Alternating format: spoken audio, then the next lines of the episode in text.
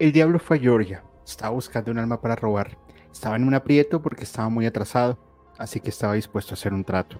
Cuando se encuentra con este joven, cortar un violín y tocarlo caliente, y el diablo salta sobre un tocón de nogal.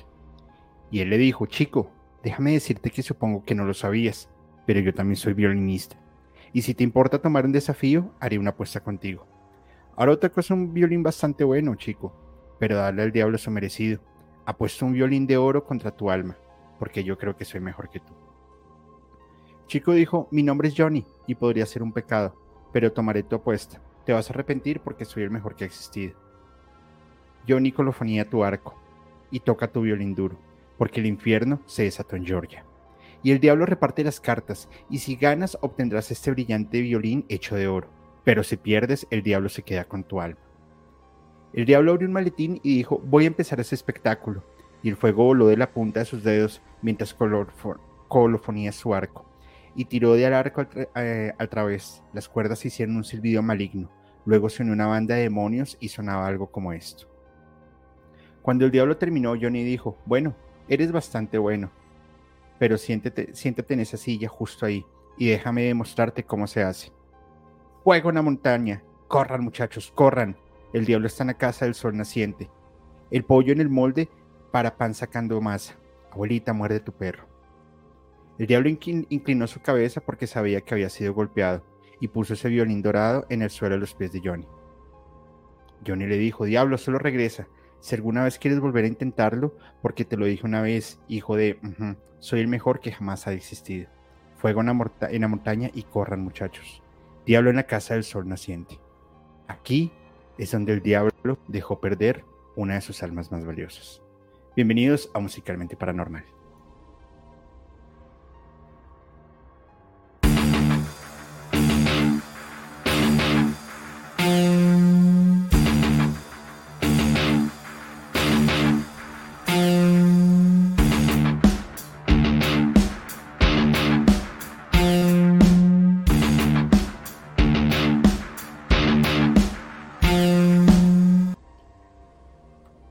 Muy buenas noches a todos y bienvenidos a Musicalmente Paranormal. Soy Julio y les doy a todos una cordial bienvenida.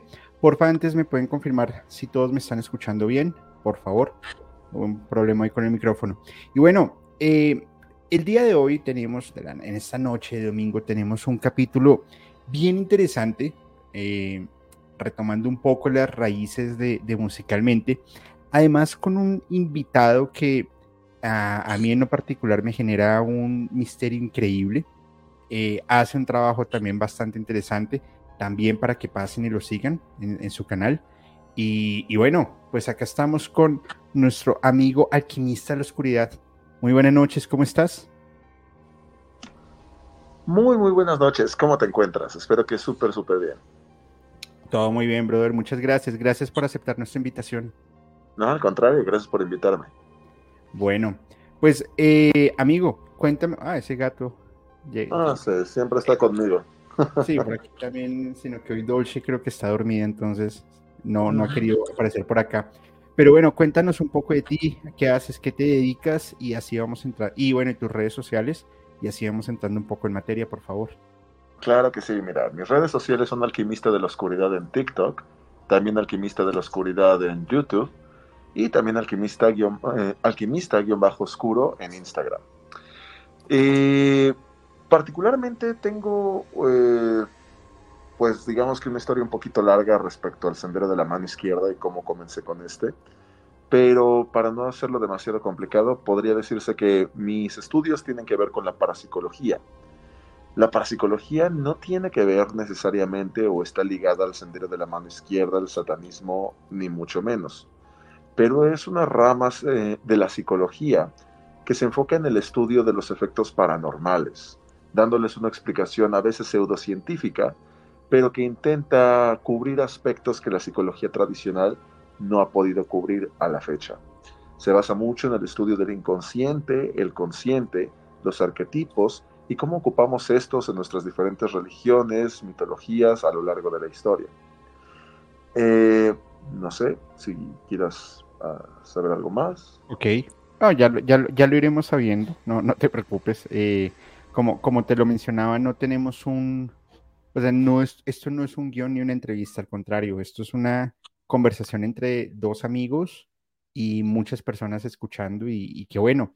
Ahora, lo que tú mencionas de la parapsicología es bien interesante porque fíjate que se combinan muchas cosas entre el fenómeno paranormal o la explicación que se le da al fenómeno paranormal, inclusive a la vida no humana, a la parapsicología, al satanismo, al anticristianismo. Y muchas personas pareciera que metieran todo dentro de una bolsa y dijeran que es lo mismo. Pero sí que tienen unas diferencias bastante notorias, sobre todo en el tema de la parapsicología, que me parece súper interesante además. Sí, exactamente.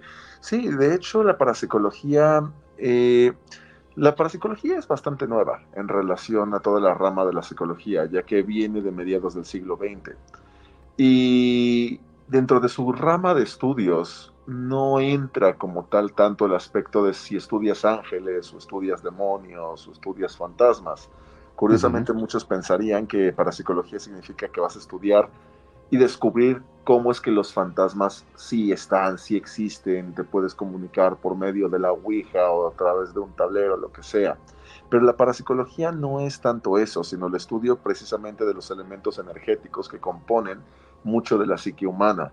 Esto es eh, efectos parabiológicos, parapsíquicos, parafísicos, para poder ir entendiendo de una manera lo más racional posible por qué suceden algunas cosas, como el fenómeno poltergeist, cuando algunas personas juegan la Ouija y dicen que les suceden cosas, eh, elementos relacionados con la parálisis del sueño, eh, la piramidología, la numerología, etcétera, etcétera, etcétera. Eh, la parapsicología como tal va por esa rama. Sin embargo, dentro de mi rama de estudio, también algo que me interesó desde muy chico fue el sendero izquierdo. El sendero izquierdo visto sobre todo desde la filosofía del sendero draconiano en donde lo que me interesaba era entender aspectos psicológicos, filosóficos y entender cómo funcionaba dentro de nosotros y dentro de nuestra psique el concepto de los demonios. Entonces, desde ahí es que yo abordo mis temas. Ok, ok. Qué interesante. Pues fíjate que dentro de la música hay mucho tema, no solamente pactos, sino satanismo, anticristianismo inclusive las mismas, em, como esos ritos para, yo, yo lo veo más como para retar. Y, justamente se combina mucho dentro de, la, dentro de estas prácticas. Cuando, cuando empieza toda la onda del metal eh, underground, finales de los 80 y sobre todo los 90, eh, las, pues muchas personas veían en, en Europa a, estos rockeros todos como, como satanistas y como alabanzas y demás, que en algunos casos no. Sin embargo, les voy a contar eh, rápidamente dos bandas que a mi juicio sí tenían un tema no solamente anticristiano, sino satanista.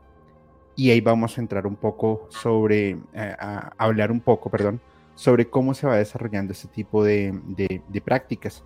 Vamos a iniciar con una, una canción que a mí la verdad me, me, me huele la cabeza de, de, una banda, para mí ha sido una de las bandas suecas más importantes, es de las más importantes, es Marduk, y eh, abro comillas, es la bestia rubia.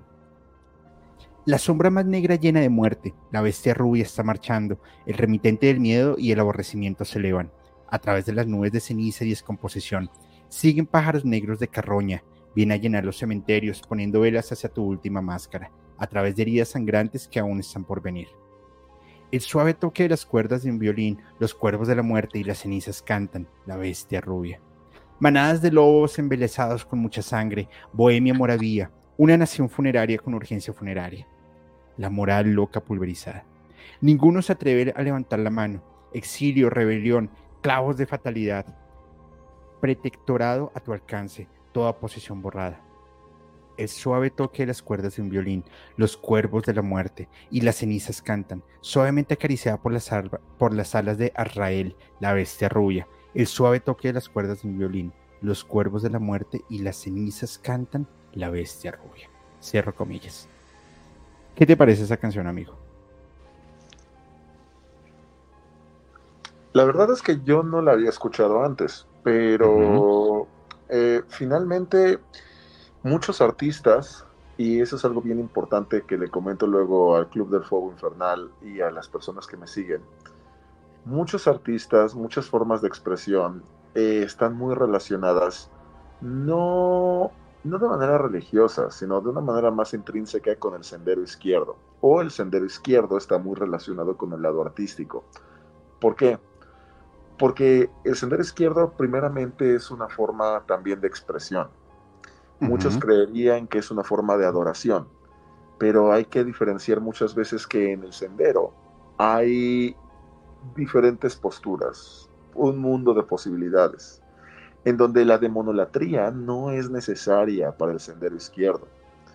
Por tanto, muchas veces, sobre todo cuando hablamos del satanismo más eh, lavellano, por ejemplo, eh, puede adoptarse cierta filosofía que entra en conexión con artistas como Marduk, eh, que justamente toma su nombre de, un, de, una figura mesopotámica, pero hay que entender que muchas veces muchas personas relacionadas al sendero izquierdo tienen también un lado artístico que logra salir, logran explotar gracias a este sendero, porque el psicodrama, como tú puedes ver con todo lo que hay a mi alrededor, es muy importante. Y la música, el baile, todo eso, eh, durante muchos años se llegó a pensar que era algo satánico. Por ejemplo, la danza, el baile. Se creía que era algo traído del, eh, del diablo, del demonio. De ahí que algunas religiones como el vudú ocupa la danza, ocupa el baile y ocupa los tambores, la música para los temas de la posesión. Claro, inclusive en, en Haití y en el norte de África los ritos se hacen a través del baile y del fuego y por eso se relacionaban las Wiccas y bueno, en el centro de Europa las brujas, entre comillas, con temas de baile, con temas de danza, y era por expresión, como, como en ese momento estaba más en furor el, el, politeísmo y muchas de esas alabanzas se hacían a través de baile y de música, pues ahí tienen los resultados. Ahora, lo que sí no se puede desconocer es que justamente la música, los ritmos, el baile, el sonar fuerte de los tambores genera un estado, una alteración de conciencia y es propiamente por las eh, palpitaciones del corazón. Si tú, por ejemplo, está, y, es un, ejercicio bien sencillo, si tú todo el tiempo te estás haciendo así, golpeándote suavemente el corazón, claramente va, va a hacer que se acelere, llegue más sangre al cerebro y el cerebro pueda obtener alucinaciones. Es un tema netamente científico. Ojo, con esto no quiero decir pues que tampoco eh, o sea, que todos son alteraciones del cerebro y que todos son fantasía lo que se ve. Por supuesto que no. Sin embargo, dentro de la música, perdón, ¿ibas a, mencionar algo? Sí, eh, hablando de lo que comentas del cerebro, ah, hay un psiquiatra que yo menciono mucho que es este Jung. De hecho, toda mi, bueno, gran parte de mi, de mi método, la manera en cómo trabajo, tiene que ver mucho con la filosofía de Jung y con la filosofía de Guthrie. Ahora, ¿por qué menciono esto? Porque hay un momento en donde Jung pregunta, porque algo sea parte de tu inconsciente, porque algo esté en tu cabeza, sea parte de tu mente, lo vuelve ficticio, lo vuelve irreal. ¿Qué es lo que vuelve, qué es lo que hace real a lo real? Que sea físico. Porque el dolor, por ejemplo, decía, una, eh, decía un paciente, es que el dolor es real. Sí, pero el dolor también es psicológico. Alguien puede hacerte daño de manera mental, de manera psicológica, y ese dolor lo vas a externar en tu cuerpo. ¿A qué se, a qué se refiere con esto? Que a pesar de que algunas personas puedan creer que porque algo se crea por medio de la visualización, por medio de la imaginación, muchas personas creen de repente que por pensar de esa manera estamos hablando de que algo no es real, pensando que lo que hay en nuestra mente no es real. Es un concepto un poco difícil de, digerir, pero justamente el científico nos hablaba acerca de la poca o la desvalorización de la imaginación que nos impide poder visualizar más allá, debido a que siempre estamos juzgando lo que hay en nuestra mente como algo que no es real, no debe de, no existe y por tanto no tiene, no tiene una mayor importancia. Cuando él a través de la psicología analítica logra entender a sus pacientes, en donde por ejemplo un paciente decía que había estado visitando al diablo en la luna, muchos doctores hacían hincapié en que eso es imposible, que la persona estaba loca, que cómo iba a visitar al diablo en la luna. Mientras que este Young decía, no, sí, efectivamente la persona visitó al diablo en la luna. Pero doctor, ¿cómo es posible que usted crea eso? Es que efectivamente para poder entender a otras personas, es importante entender que para estas personas, lo que nosotros le llamamos a veces locura, fantasía, etcétera, para esa persona es parte de su realidad. Y entendiendo y metiéndonos, introduciéndonos en esta realidad, es la única manera que a veces podemos comprender el mundo que rodea la psique de esa persona. Y de esta manera poder lograr externar al mundo consciente elementos que se encuentran muy ocultos en el subconsciente. Tienes razón, absolutamente, y es que aquí se toman varios, varios aspectos importantes, sobre todo del, del raciocinio y de la filosofía moderna, y es Tú, por ejemplo, podrías hacer un ejercicio y hacer que una parte de tu cuerpo sangre sin necesidad de golpear o cortarte. Claro que sí, lo puedes hacer.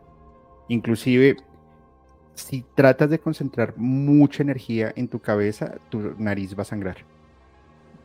Inclusive, si yo, hay personas que tienen tal poder de concentración y de, de concentración y de eh, control en su cuerpo, podrían hacer sangrar sus brazos y no es una limitante. Primero. Segundo, tú estás en Ciudad de México, yo estoy en, Bogotá. Si un árbol se cae en China, ni tú ni yo lo estamos viendo, ¿realmente el árbol se cayó? Tercero, eh, ¿en dónde están los números? ¿En la mente o en la realidad?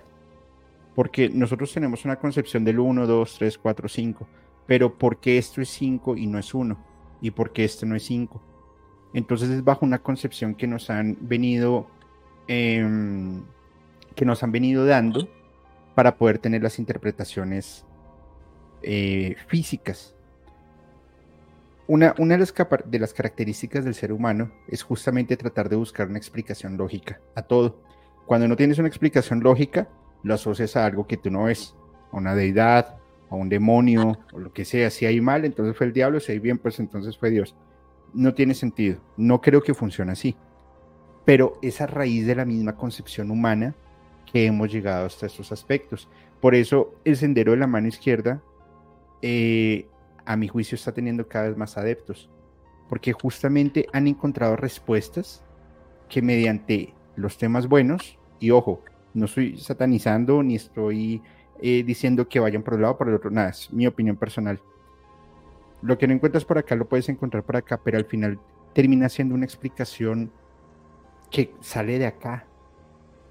Pero el hecho de que salga de acá no significa que no sea real. ¿Me explico? Sí, claro. Ok. Bueno, ahora, lo que, lo que mencionaba Marduk, pues una, una de las bandas fundadas en 90 en, en Suecia, y desde, desde que inician, siempre han sido eh, con canciones muy violentas, con canciones orientadas hacia la Segunda Guerra Mundial, hacia el movimiento nazi. Tuvieron una, una carátula muy polémica para que la, busquen cuando, si tienen chance, que se llama Fuck Me Jesus. Y pues se mostraba una mujer eh, casi desnuda, eh, con un crucifijo, ya saben, haciéndose qué. Y pues básicamente esto fue prohibido en, en, varios países porque no, no, no, no estaba bien. Entonces, la banda a medida que ha ido evolucionando ha tenido rotaciones de, de, de músicos, lo cual está bien. El único que queda actualmente es el guitarrista, que dicen que que el hombre ya perdió, o sea, perdió el piso y es muy violento con sus mismos compañeros y que por eso ellos van teniendo tanta rotación. Él dice, pues yo me comporto básicamente como, como yo quiera, porque pues soy el, el formador, el único formador original y pues aquí se hacen las cosas como son. Mm, básicamente esta banda, por, sobre todo por la onda en Latinoamérica, ha tenido mucha mm, crítica. Ellos se iban a presentar en, en Pasto, en Colombia, y básicamente apenas anunciaron que iba a haber concierto, un concejal de la familia los catalogó como asquerosos, satánicos y corruptos y hicieron todo lo posible para que la banda no se presentara. Y como teníamos un presidente que era un completo idiota, pues el hombre simplemente firmó y ya está. Luego en Guatemala los, los tildaron como los siervos de Satán y básicamente recogieron más de 65 mil firmas para que no se presentara, no se presentara la banda. Em, y pues así fue por diferentes, por diferentes sitios.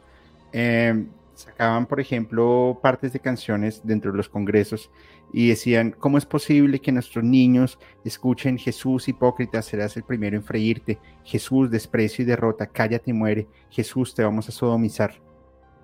Y bajo ese tipo de, de mm, discursos, lo que hicieron fue cerrar sus, sus presentaciones. Al final tocó en Brasil, Bolivia y Argentina, pero en los demás países fueron petados. Entonces, y, eso sí es una crítica. se veta una, una, una banda, pues que está, está dando su mensaje y su música y nadie los está obligando a que vayan a los conciertos. Pero los, los sacerdotes que cometen esos actos desgraciados con niños, ahí sí no pasa nada, sino que van y los ocultan para que no los metan presos. Entonces, dime tú cuál es la diferencia entre el sendero de la mano derecha y la mano izquierda. Ninguna. Bueno, perdón, en términos de maldad y maldad y hacer las cosas bien. A eso me refiero. ¿Qué opinas? Pues mira, eh, comenzando por lo que comentabas de la banda que a Marduk, que la bloquearon y demás en diferentes países, algo que yo te podría decir es que no sé si, ojalá varios en el público conozcan lo que es la filosofía del absurdismo de Albert Camus. Sí, sí, se darán cuenta de que vivimos en eso, vivimos en una sociedad absurda. ¿Por qué vivimos en una sociedad absurda? Yo le comentaba a un amigo mío hace un par de días. Vamos a poner un ejemplo. Si yo digo la palabra S-E-X-O, eh, en redes sociales, en TikTok y demás, o lo que sea, yo podría preguntar, ¿tú consideras que decir esa palabra es malo? Y posiblemente me dirías, no, la palabra no tiene nada de malo. Ah, ok. Viajo de repente a Google y le pregunto a los, a los dueños de Google, oigan, ¿ustedes creen que la palabra SEXO es mala? Posiblemente ellos me digan, no, no creemos que sea mala. Ah, ok. Ah, pero es que el, público sí cree que sea malo. Yo voy con el público y le pregunto al público, ¿ustedes creen que la palabra SEXO es mala? Y el público tal vez me diga, no, no creemos que sea mala. Entonces, vamos a lo siguiente.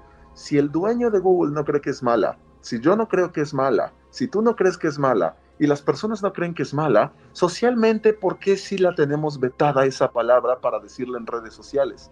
¿En qué momento, si tú no crees que es mala, yo no creo que es mala, la gente no cree que es mala y los dueños de las redes no creen que sea mala, existe un ente que hemos creado como sociedad en donde hemos creado un juego en donde esta palabra está vetada, así como las palabras de lo que tal vez muy posiblemente dijo Marduk, de lo que posiblemente dicen algunas bandas, en donde no es que estemos diciendo algo malo, sino que el absurdismo de Camus nos habla de tener que seguir las reglas de un juego, por más absurdo que éste sea.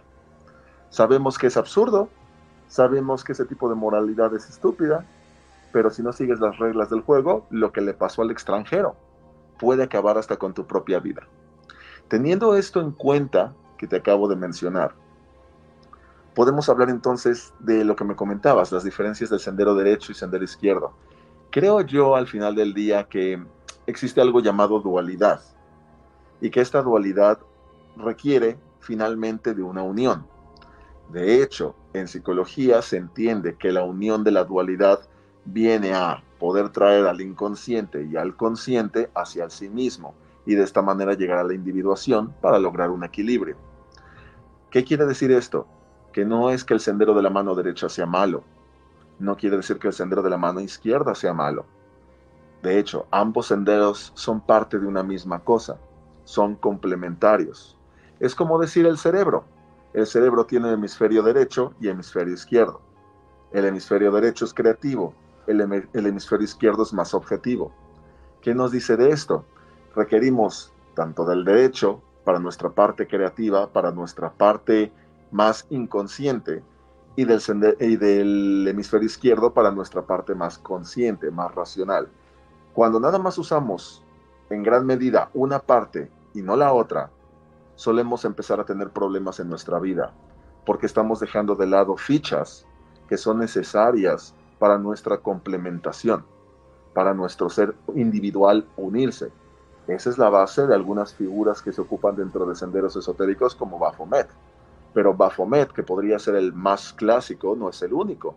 Podemos hablar de muchas otras figuras que complementan esa dualidad. El tema del sendero de la mano izquierda y sendero derecho viene a ser un tema relativamente nuevo, pero en realidad, si hablamos desde la antigüedad, lo que se encontraba es que existía la hierogamia, o sea, la unión del sol y de la luna en un matrimonio alquímico en donde su unión complementaba al ser. Todos estos elementos, eh, tanto en la alquimia como en psicología, como en todo lo que queramos pensar, nos habla de la complementación del individuo por parte de ambos senderos. ¿Qué pasa? Que cuando hablamos de objetos de estudio, obviamente personas como tu servidor se enfocan en el estudio del sendero de la mano izquierda, sin dejar de lado la importancia del sendero de la mano derecha. Pero, como parte de mi formación, me he especializado en el estudio y la práctica del sendero izquierdo. Repito, sin creer que el sendero derecho tenga algo de malo en este aspecto. Importante entender algo. Si hablamos de los sacerdotes que violan, o de los satánicos que queman iglesias o sacrifican gatos. Pero también quiero hablar que eso no tiene que ver ni con el sendero derecho ni con el sendero izquierdo. Eso tiene que ver con algo, no nada más una decisión, tiene que ver con algo llamado fanatismo. El fanatismo puede ser en cualquier cosa. Dejemos de lado las máscaras, dejemos de lado la religión. Concentrémonos en el fútbol.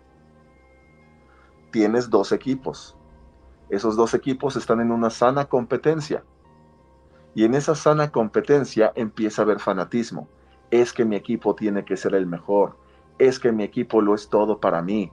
Es que tu equipo son de perdedores y los míos de ganadores. Es que tú estás mal y yo estoy bien ¿Y qué pasa? No necesitas religión para terminar con sangre y muerte. Un simple juego de fútbol. Y a veces las personas dicen, es que la religión es el problema. Pero es que el problema no tiene que ver necesariamente con la religión. Quita la religión del mundo y la gente se seguirá matando por el fútbol. Quita el fútbol del mundo y de todas formas la gente se seguirá matando por cualquier otra competencia. Porque en su ser competitivo, el ser humano, cuando no se ha enfocado en sus adentros, siempre va a buscar la manera de poder tener la razón. De ahí que nos hace mucho miedo y nos hace mucho shock el que muchas veces nos sintamos incómodos con ideas contrarias a las nuestras. Así te llames satanista o te llames católico, evangelista, draconiano o lo que sea. El problema, desde mi punto de vista, no son los senderos, que al final del día para mí se complementan, ni siquiera el término de religión. Tiene que ver con una falta de orientación psicológica que se le da a las personas. Se les enseña matemáticas, se les enseña biología, se les enseña historia, pero no entienden nada de psicología hasta que empiezan a estar mal, hasta que empiezan a tener depresión, hasta que empiezan a sufrir ansiedad, hasta que empiezan a saber que no tienen control sobre sí mismos, al grado de que hay gente que tiene 30, 40 años o más y piensa que ir al psicólogo es de loquitos, que es que yo no estoy loco. ¿Por qué? Porque se entiende la psicología y la mente como algo que no se debería estudiar. Eso nada más déjaselo a quien, a quien le importe. Y entonces tenemos un montón de adultos con muchas veces una madurez emocional de niños que dice, ay, es que las mujeres son malas porque nada más quieren tu dinero. es que los hombres son malos porque nada más quieren eh, tener relaciones contigo. Siempre hay, esa, siempre hay esa lucha. Hombres contra mujeres, equipo de fútbol contra equipo de fútbol, fanático religioso contra fanático religioso. Y eso no se va a acabar porque digamos que la religión está mal. Eso es lo que tiene actualmente a Israel y a la franja de Gaza en problemas. Lo que tiene a Ucrania y lo que tiene a Rusia en problemas. ¿Por qué? Porque le das a una persona un ladrillito para subirse y se marea, como decimos aquí en México.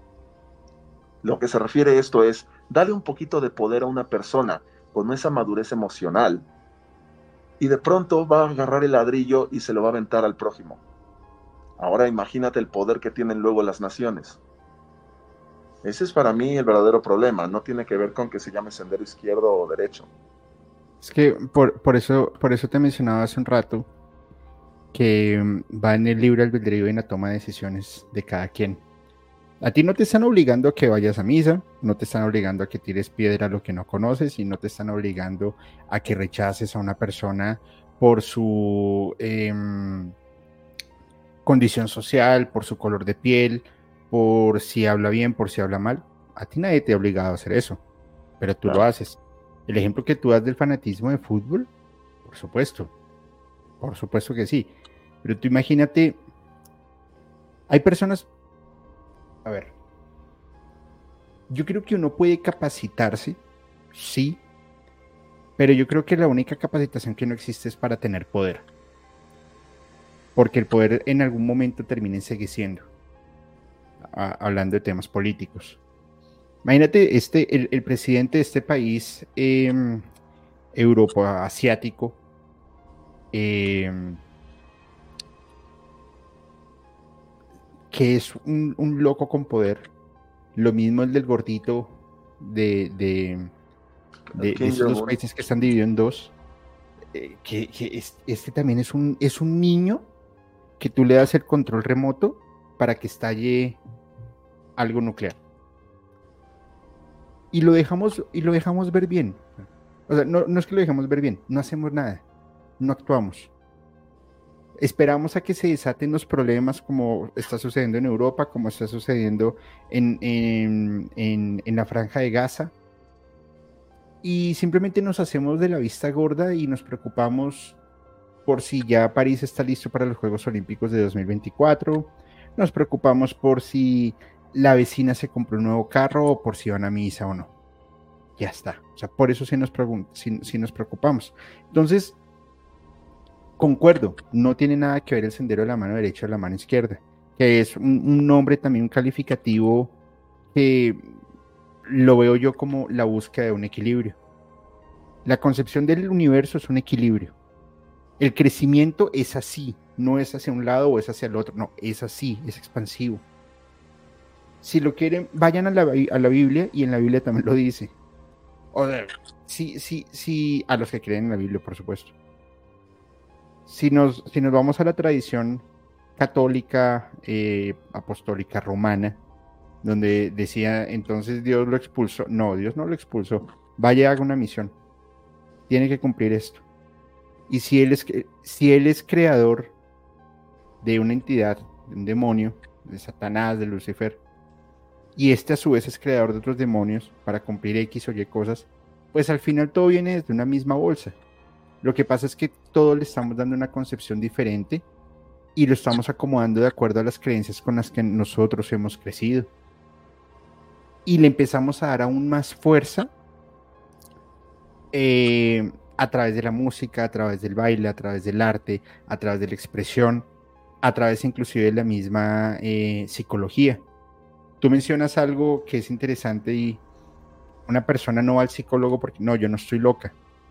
Y hay otras personas que dicen que van a los psicólogos y cuando no funcionan pues van a donde un sacerdote o donde algo porque simplemente em, tienes una entidad, tienes un demonio y le dan tremendo marketing. Yo la verdad no creo que eso funcione así. No debería funcionar así. Y toda expresión que va que no es la misma que nosotros tenemos, la repudiamos. Así es el mundo. Pero bueno. Vamos a ver, vamos a ver, vamos a ver. Ahora, em, hay una banda también, se llama Beherit, que además de, pues de ser una de las primeras bandas de esta onda em, de, black metal underground, es una, era una banda de Finlandia. Y fíjate nomás en algo. Hablamos que el underground em, eh, es muy fuerte, pero aquí también ellos tenían peleas entre, los, entre si era de eh, los de Finlandia y los de Suecia.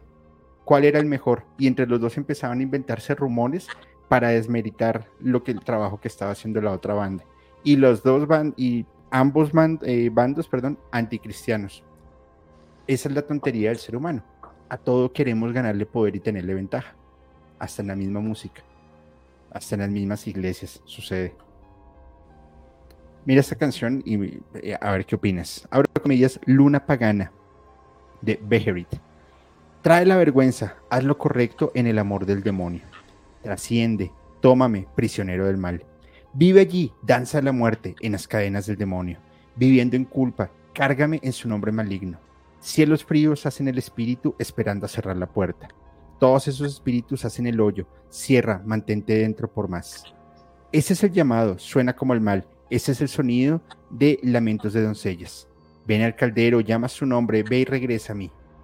Cielo, infierno de donde vienes, abandonado de nosotros, entonces te vas, viviendo siempre oscuro. Satanás hace el fantasma viviente. Trae la vergüenza, haz lo correcto en el amor del demonio. Trasciende, tómame prisionero del mal. Vive aquí, danza la muerte durante la luna pagana. Vive y mata, confía en él, en la verdad del mal. Cielos fríos hacen al espíritu esperando cerrar la puerta. Todos esos espíritus hacen el hoyo. Cierra, mantente dentro por más. Ven al caldero, llama su nombre. Ve y regresa a mí.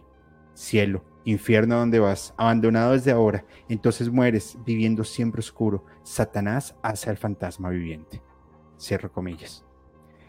Si tú tienes una, una letra con este contenido, le estás colocando un punch fuerte del black metal, claramente vas a tener una alteración en la persona, como también lo tendrían los tambores de, la, de, la, de algunas culturas africanas para hacer algunos rituales de iniciación o de liberación.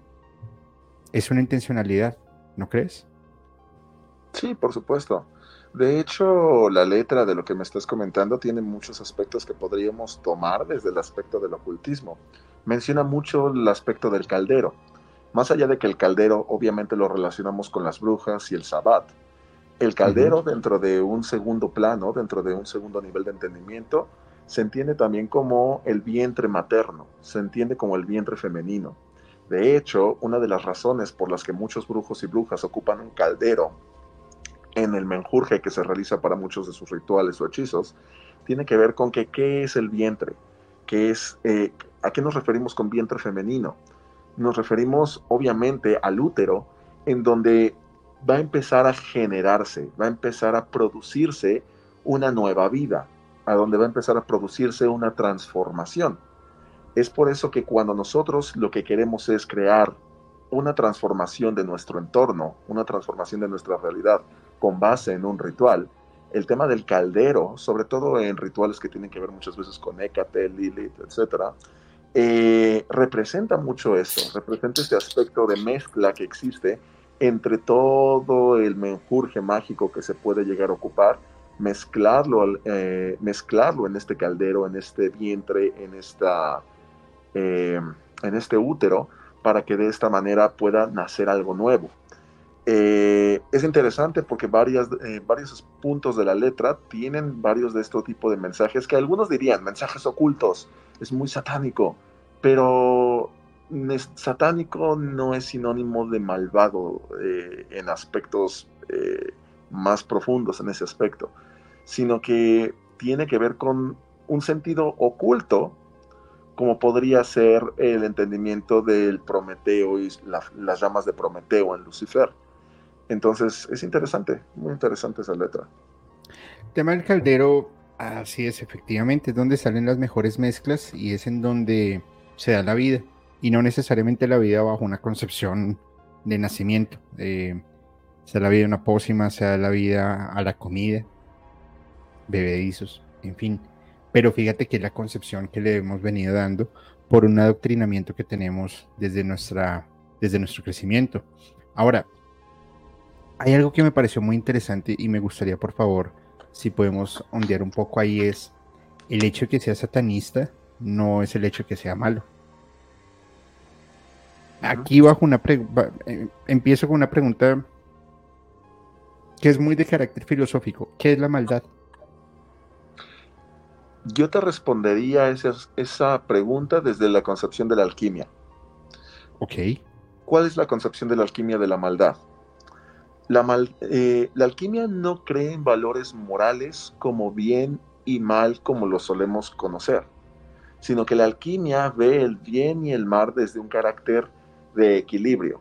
La maldad, visto desde este punto de vista, viene a ser el desequilibrio del individuo, mientras que el bien viene a formar ese equilibrio. ¿Qué pasa? Que el equilibrio no sería necesario sin el desequilibrio. Volvemos al punto de que debe existir uno para que exista el otro. Entendiendo este concepto un poco más profundo desde la alquimia, vamos a entender que existe algo que es el, eh, lo que llaman algunos alquimistas el azufre blanco, que es el mercurio. El azufre blanco es el mercurio, pero es el mercurio envuelto en el azufre rojo. ¿Qué pasa con esto? Que el azufre rojo del que nace el mercurio representa la impureza. Lo que debe hacer el alquimista desde un eh, proceso también filosófico o en algunos casos era un proceso directamente químico, era eliminar la impureza de ese mercurio para que volviera, eh, para que pudiera limpiarse. ¿Qué viene a ser filosóficamente el azufre rojo? Viene a simbolizar la ilusión. ¿A qué me refiero con la ilusión? Muchos de los conceptos que muchas veces traemos sobre nosotros mismos de bien y mal es una ilusión. Es una ilusión muchas veces de carácter social, porque sí, entendemos que, por ejemplo, matar, bueno, no quiero decir la palabra, hacerle daño a una persona físicamente es algo malo. Pero si lo tomamos desde esa postura tan radical, podemos estar terminando juzgando a una persona que pudo haber intentado salvar la vida de su hijo en, en una situación extrema. No podríamos juzgar a una persona simplemente por el significado eh, específico de lo que la palabra es. Entonces, desde este aspecto, para terminar, mm, la, maldad o el mal se vendría a ver como este concepto de, desequilibrio. Pero, mm, Sí, tienes razón. por ejemplo, y ojo, no, no lo estoy justificando, pero una persona desvive a otra persona. Bueno, no, no voy a ir tan extremo. Una persona le roba el dinero a otra para poderle comprar la droga que necesita porque su hijo tiene cáncer. Ajá. ¿Es malo? Depende. Depende cómo lo veas. depende tu concepción del bien y del mal. Entonces volvemos al mismo punto. Arrancamos desde una idea y desde un adoctrinamiento. En, Medellín, aquí en Colombia, en los años 90, Colombia pasó por una oleada de, violencia muy fuerte, muy, muy, muy fuerte, eh, sobre todo entre el 88 y 93, antes de que de que Pablo Escobar le dieran de baja. Tenía un grupo de sicarios muy violentos e iban a una zona en Medellín donde estaba la Virgen de los Sicarios, le llevaban un, como le hacían un culto, le hacían una oración, se persignaban para que los bendijera para poder cometer sus delitos. Qué doble moral, ¿no? el tema del absurdo que platicábamos hace un... Claro, el, absurdismo. Doble moral, como, como quieras llamarlo, al final no, no, no, tiene sentido. Y ahí es en donde empiezan a relacionar. Ahora, la quema de iglesias, por lo menos en, en, en, en Suecia, sobre los 90, era un tema de moda y además era un tema de competencia, donde cantan vocal, eh, músicos como Dead, como em, Euronymous, como los de Marduk, Behemoth, en fin, hacían competencias para ver quién iba a, quemar más iglesias. Inclusive una de las portadas de, mm, creo que era de Marduk, ya ni me acuerdo. Era una iglesia, no, no era de Marduk. Bueno, en fin, era una iglesia quemada, se veía el humo, tomaron una foto y ya está. Y eso para ellos era pues un honor poderlo hacer. Pero es un extremismo. Eh, pero era una decisión de ellos. El tema del, tema de los gatos negros o inclusive de, lo, de las cabezas de ganados, en este caso, por ejemplo, Bejerit llevaba al concierto em, cabezas de cerdos, cabezas de corderos, las clavaban en estacas y las mostraban como un premio para decir, hey, miren, somos los mejores. Y fíjate, en este 31 de octubre que pasó, veía varios avisos que decían, por favor, cuiden a sus gatos negros. No permitan que se los lleven a rituales. Yo decía, pues de pronto va a sonar un poco raro lo que voy a decir, pero si yo fuera eh, Satanás o Lucifer, a mí creo que no me lo último que me interesaría es que mataran un gato. Eh, no sé, creo que yo me ocuparía en otras cosas más importantes. Si realmente necesito hacer el mal, creo que por ahí no lo voy a empezar. Pero eh, eso va en la concepción de cada quien. Pues bueno, yo lo veo así. Claro.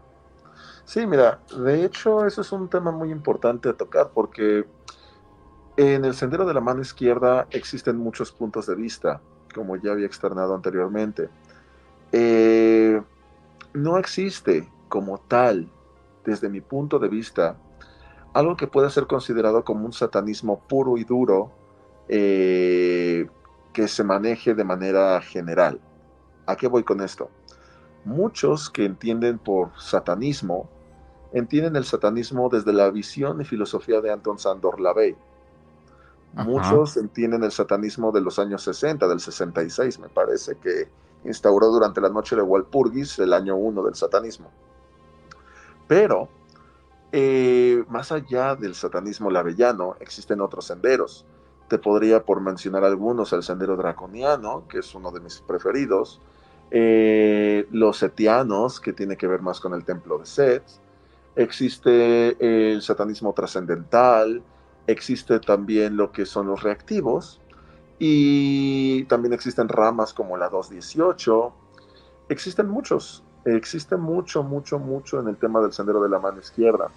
Eh, algunos son más enfocados en la carne y en el placer, otros son más enfocados en la espiritualidad desde el sendero izquierdo, y hablando de los reactivos, que yo creo que son los que más polémica llegan a, mostrar, podríamos hablar de la Orden de los Nueve Ángulos, por ejemplo, la cual es una organización satánica completamente enfocada en ver a Satanás como sinónimo de maldad. Si bien tiene elementos muy interesantes que valdría la pena leer y conocer de ellos, eh, para evitar satanizar todo tipo de prácticas que realizan, en el mal sentido de la palabra. Sí sería apropiado decir que para mi gusto es una de las eh, organizaciones referentes al sendero izquierdo y a Satanás más extremas que existen. ¿Por qué? Ya no digas el sacrificio animal, porque el sacrificio animal pues no es exclusivo de algunas ramas dentro del sendero izquierdo, sino que el sacrificio animal viene, por ejemplo, en temas del Yoruba, el palo mayombe, eh, la santería directamente, que no es sendero izquierdo, hay que tener en cuenta eso. Eh, y hacen el sacrificio. Yo me iría incluso por temas más escabrosos, como por ejemplo, eh, la ONA o, la Organización de los Nueve Ángulos son nacionalsocialistas, por no decir la palabra, bueno, sí mencionaste la palabra nazi. Sí, ya. entonces, como tal, empecemos por ahí. Son radicales en ese aspecto. Y ellos, por, eh, ejemplo, llegan a estar muy en contra de las demás personas que están siguiendo el sendero de la mano izquierda. ¿Por qué? Porque para ellos es una falacia completamente intentar cambiarle el sentido a la visión que se tiene de Satanás. Para ellos Satanás es malo, es el caos, el caos visto de una manera no nada más antinómica, sino el caos visto como una manera estrictamente malévola. Y dicho esto, ellos al apoderarse de ese arquetipo, como lo es Satanás, que por cierto ven a Satanás como una figura real, como, eh, como tal, son teístas, eh, se les ha acusado de actos incluso terroristas, porque ellos creen que el caos, la destrucción, la sangre y la violencia sí son elementos que componen a Satanás, por lo cual se han desligado ellos solitos de todas las demás corrientes del sendero y muchas de las corrientes del sendero buscan desligarse de la ONA, precisamente por el grado y el extremo al que pueden llegar. Personalmente, creo yo que el tema del sacrificio animal que lo mencionaste es algo que no comparto en absoluto. De hecho, yo también he hecho videos y he hecho, este, he intentado crear un poquito de conciencia respecto al tema del sacrificio como algo que no nada más no viene dentro del satanismo como el avellano, que simplemente es, eh, no está permitido dentro de las reglas del satanismo lavellano. También he mencionado que si se busca crear una especie de efecto psicodramático en tu persona y en el mundo exterior, el mundo que te rodea, pues no es necesario aplicarlo a través de ello. Inclusive hay veces que digo, bueno, ¿quieres realmente eh, hacer un ritual de sacrificio animal? Hazlo como lo hacían los indios Comanche. ¿Qué? ¿Cómo era? Lo que hacían era justamente, llegaba un momento en donde tenían que aprender a cazar toma arco y flecha o un cuchillo, vete al bosque y aprende a cazar. Desde aprender, desde aprender a, que, por ejemplo, si es un conejo, no sé, desde aprender a descubrir dónde está el conejo, aprender a acechar, aprender a cazar, y a partir de ahí va a tener cierta honor, va a tener cierta razón el poder cazar a tu alimento y poder ocuparlo como una vía ritual, porque también hay que ser sinceros en algo. Todas las personas que consuman carne actualmente no podrían tampoco decir es que no, yo jamás le haría daño a ningún animalito, cegándose al hecho de que los slaughterhouses, los eh, mataderos, eh, son crueldad animal al más no poder. De hecho, hay un documental muy fuerte que les recomiendo que habla acerca de los mataderos, cómo arrojan a veces a los animales todavía, vivos a las máquinas. Eh, como el tiempo es dinero, eh, se, vuelve unos métodos de tortura en, donde los pobres animales son despellejados mientras siguen con vida. Y sin embargo, me encanta comerme la hamburguesa, pero mientras no me muestres a la res. Eso sí sería hipocresía de nuestra parte. Pero es que nosotros somos. Pero es que nuestra sociedad es una sociedad hipócrita y nosotros hacemos parte de ella. Claro, claro. Volvemos al absurdismo. Volvemos al absurdismo. Pero perdón, te, interrumpí. Me dices que sin embargo, ¿qué perdón? Sin embargo, volviendo al punto del sacrificio como algo que yo no aplico en mis rituales, cuando a mí me han dicho, bueno, si tú comes carne, que es el ejemplo que acabo de dar con los mataderos, si tú, no comes, si tú comes carne eh, y sabes lo que hacen en, en, en los slaughterhouses, eh, ¿por qué de todas formas te niegas a hacer sacrificio animal dentro de tus rituales? Y yo les decía estas dos vertientes. Número uno, si yo hiciera un ritual de sacrificio animal sería porque voy a ir a cazar al animal, porque voy a entrenarme para poder hacerlo. No porque voy a tener un pobre chivo que ni sabe qué va a pasar ahí y voy a, y literalmente con toda la, la facilidad del mundo le voy a rebanar el cogote. Y número dos, porque de alguna manera no sé de qué manera estoy beneficiando a mi psique y a la psique de lo que me rodea, de las personas que me rodean, diciendo, es que los mataderos hacen esto, esto y esto. Entonces, como ellos lo hacen, yo también lo voy a hacer. Yo también, entonces me justifico, me justifico en que yo voy a hacer el sacrificio, voy a acabar con la vida de un animal, porque de todas formas ya lo están haciendo porque de todas formas me lo estoy comiendo el animal. ¿Por qué no simplemente entregarme a ello y justificarme en ello? Desde ese aspecto es que yo digo, decir que puedo realizar sacrificio animal porque simplemente los mataderos lo hacen y de una manera peor, y yo lo haré con honor. Es una justificación para mí, en lugar de buscar una solución a algún tipo de problema social que tenemos. Por eso es algo que, aunque yo coma carne, y que, por supuesto, es algo que me gustaría reducir bastante, pero no es, no veo como la solución a justificarme al hecho de decir entonces voy a empezar a sacrificar animales. De ahí que para mí el trabajo ritual, en donde es el sacrificio, no, no aplica dentro del sendero izquierdo.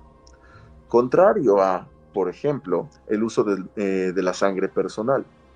La sangre como elemento dentro de un ritual puede ser un elemento poderoso, pero siempre es importante, y esto es algo muy, muy estricto dentro del sendero draconiano, en donde la sangre que se ocupa siempre va a ser la propia, la sangre de uno. Y con el permiso de un tercero que quiera ser partícipe del ritual, la sangre de ese tercero. Pero nada más. Entonces, es eso. Eh, ¿Tú de pronto has escuchado la historia de Eitan Melzer? A ver, cuéntamela, por favor. Eres un soldado, bueno, un ex soldado de Estados Unidos que está en una operación secreta. Esa operación solamente la sabía em, el, Departamento de Estado, el Ejército de Estados Unidos, por supuesto, y ya. Una operación que enviaron a un grupo élite para dar de baja a, un, a una persona. Ya está. Resulta que Ethan Meltzer empezó a filtrar información a un grupo extremista yidaísta. Y cada ciertas horas le enviaba como, como, un, como, como una luz de GPS. ¡Pa! Estamos acá. ¡Pa! Estamos acá. El FBI se da cuenta, devuelven todo, empiezan a investigar. Y era que Ethan Meltzer justamente pertenecía a, a, a esta orden de los nueve ángulos que por supuesto tienen a, Hitler como el ultra top, a Osama Bin Laden lo tenían también como el ultra top, y a todas esas organizaciones. Lo que estaba buscando es que llegaran a este grupo, los emboscaran y les dieran de baja a todos. Lo condenaron a 45 años de cárcel y lo más raro del asunto es que finalmente él nunca tuvo em, ninguna muestra de arrepentimiento para él siempre estuvo bien. A pesar de que claramente si hubiese un ataque, a él también lo desvivían. No se van a poner a preguntar, ¿quién es el señorita el Meltzer que nos saca? No, no, no. Entran y chao el amigo, todo el mundo para afuera. Ese, ese fanatismo es bastante fuerte y es bastante peligroso. Eh, al final todo va hasta donde tú quieras hacerlo llevar. Ahora, Mm, yo te pregunto algo. Mencionabas sobre tus rituales. ¿Qué tipos de rituales haces? ¿En qué consiste, en qué consisten? ¿O, qué se puede alcanzar con ellos? Mira, los rituales que yo hago que tienen que ver con el sendero draconiano y también con la magia del caos, tiene que ver muchas veces con entender primeramente los arquetipos que vienen en el sendero de la mano izquierda. ¿Por qué es importante entender el arquetipo? Porque mis rituales no buscan que tengas que, haya una demonolatría. No buscan que adores en ningún momento Lucifer, ni que adores a Satanás, ni que pierdas tu poder. ¿Por qué? Porque muchas personas llegan conmigo y me dicen, quiero vender mi alma, quiero rendirle culto a papá Satanás o a nuestro Señor Lucifer. Y si bien siempre voy a respetar de manera consciente eh, la filosofía y las creencias de cada individuo, sí es para mí importante decirle a las personas cuando llegan conmigo que mi trabajo no es de demonolatría, sino que es de un entendimiento psicológico de cada uno de los arquetipos que se van a ocupar en los rituales. ¿Por qué?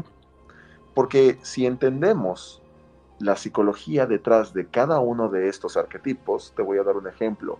Lilith y Namá, que actualmente estoy trabajando un poco con ellas por una clara que vamos a hacer en febrero. Lilith y Namá. que son elementos meramente físicos, de placer físico. Lilith y Namá nos hablan justamente del desprendimiento de culpas, del desprendimiento de miedos, del desprendimiento, del desprendimiento eh, de todo aquello que nos hace muchas veces juzgar nuestro cuerpo y juzgar nuestro placer por creencias que nos instauraron papá, mamá, tíos, abuelos, sociedades, etcétera, etcétera, etcétera. Y que eso nos ha desempoderado al grado de que cuando nos vemos al otro lado del espejo, no apreciamos lo que tenemos, no apreciamos este cuerpo. ¿Y cuál es el problema de no apreciarnos físicamente? No es nada más el hecho de no disfrutar nuestro, nuestro lado pasional, por decirlo de alguna forma, sino que cuando no tenemos un aprecio por nuestro mundo físico, por nuestro, eh, por nuestro físico directamente, pues muchas veces eh, no, eh, no pensamos en cuidarlo, no pensamos en lo que le metemos, no pensamos en cómo no subimos de peso, cómo empezamos a meterle mil cosas. ¿Por qué? Porque no, está, no somos conscientes del aprecio que podemos tenernos hacia nuestro físico, hacia nuestra persona, desde ese ámbito. Entonces, un ritual que tiene que ver con Lilith, o tiene que ver con Amá, o tiene que ver con Citri, no, con Asmodeo, por ejemplo, que tiene que ver también con la pasión. Eh, son rituales, son rituales en donde se busca que el practicante desprenda, se desprenda de todas estas ataduras y adopte, adopte los atributos de lo que viene a ser el significado de Lilith, de lo que viene a ser el significado de Hécate, por decirlo también de alguna manera, aunque Hécate tiene que ver con otra cosa, pero dando un ejemplo. Eh, y al adoptar estos elementos, lograr un grado de posesión, porque sí, en el sendero izquierdo no se busca huir de la posesión, se busca obtener la posesión, así como podría verse en el vudú, en donde se busca la posesión de un espíritu.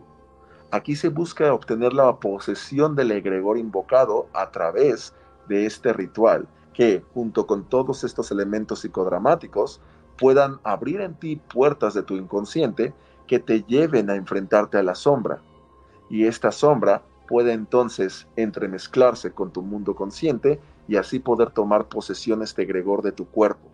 Y de esta forma empezar a hacer cambios en tu mundo real, en tu mundo, bueno, como decimos, en el mundo físico, para que entonces realices cambios eh, a tu alrededor. Ese es el propósito de los rituales que yo hago, eh, sin ningún sentido de no. Conmigo no es como que vayas a vender el alma por eh, dinero y ya, te vas a volver rico. No, de hecho ni siquiera creo en eso. Entonces, eh, sí, así. Pero, por ejemplo, ¿qué, opinión me podrías dar sobre esas historias, por ejemplo, como em, em, Tartini o Paganini o Robert Johnson, que pues que cuenta la historia que fueron músicos que sí vendieron su alma al diablo, por algún tipo de poder, talento, por poder eh, destacarse y que al final pues se los cobraron.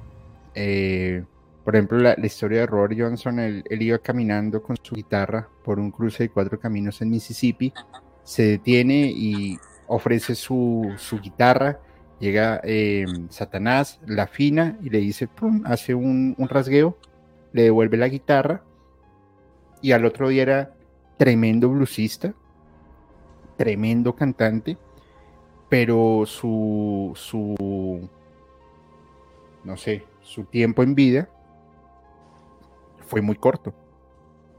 Y decía que ese fue el pacto que él hizo.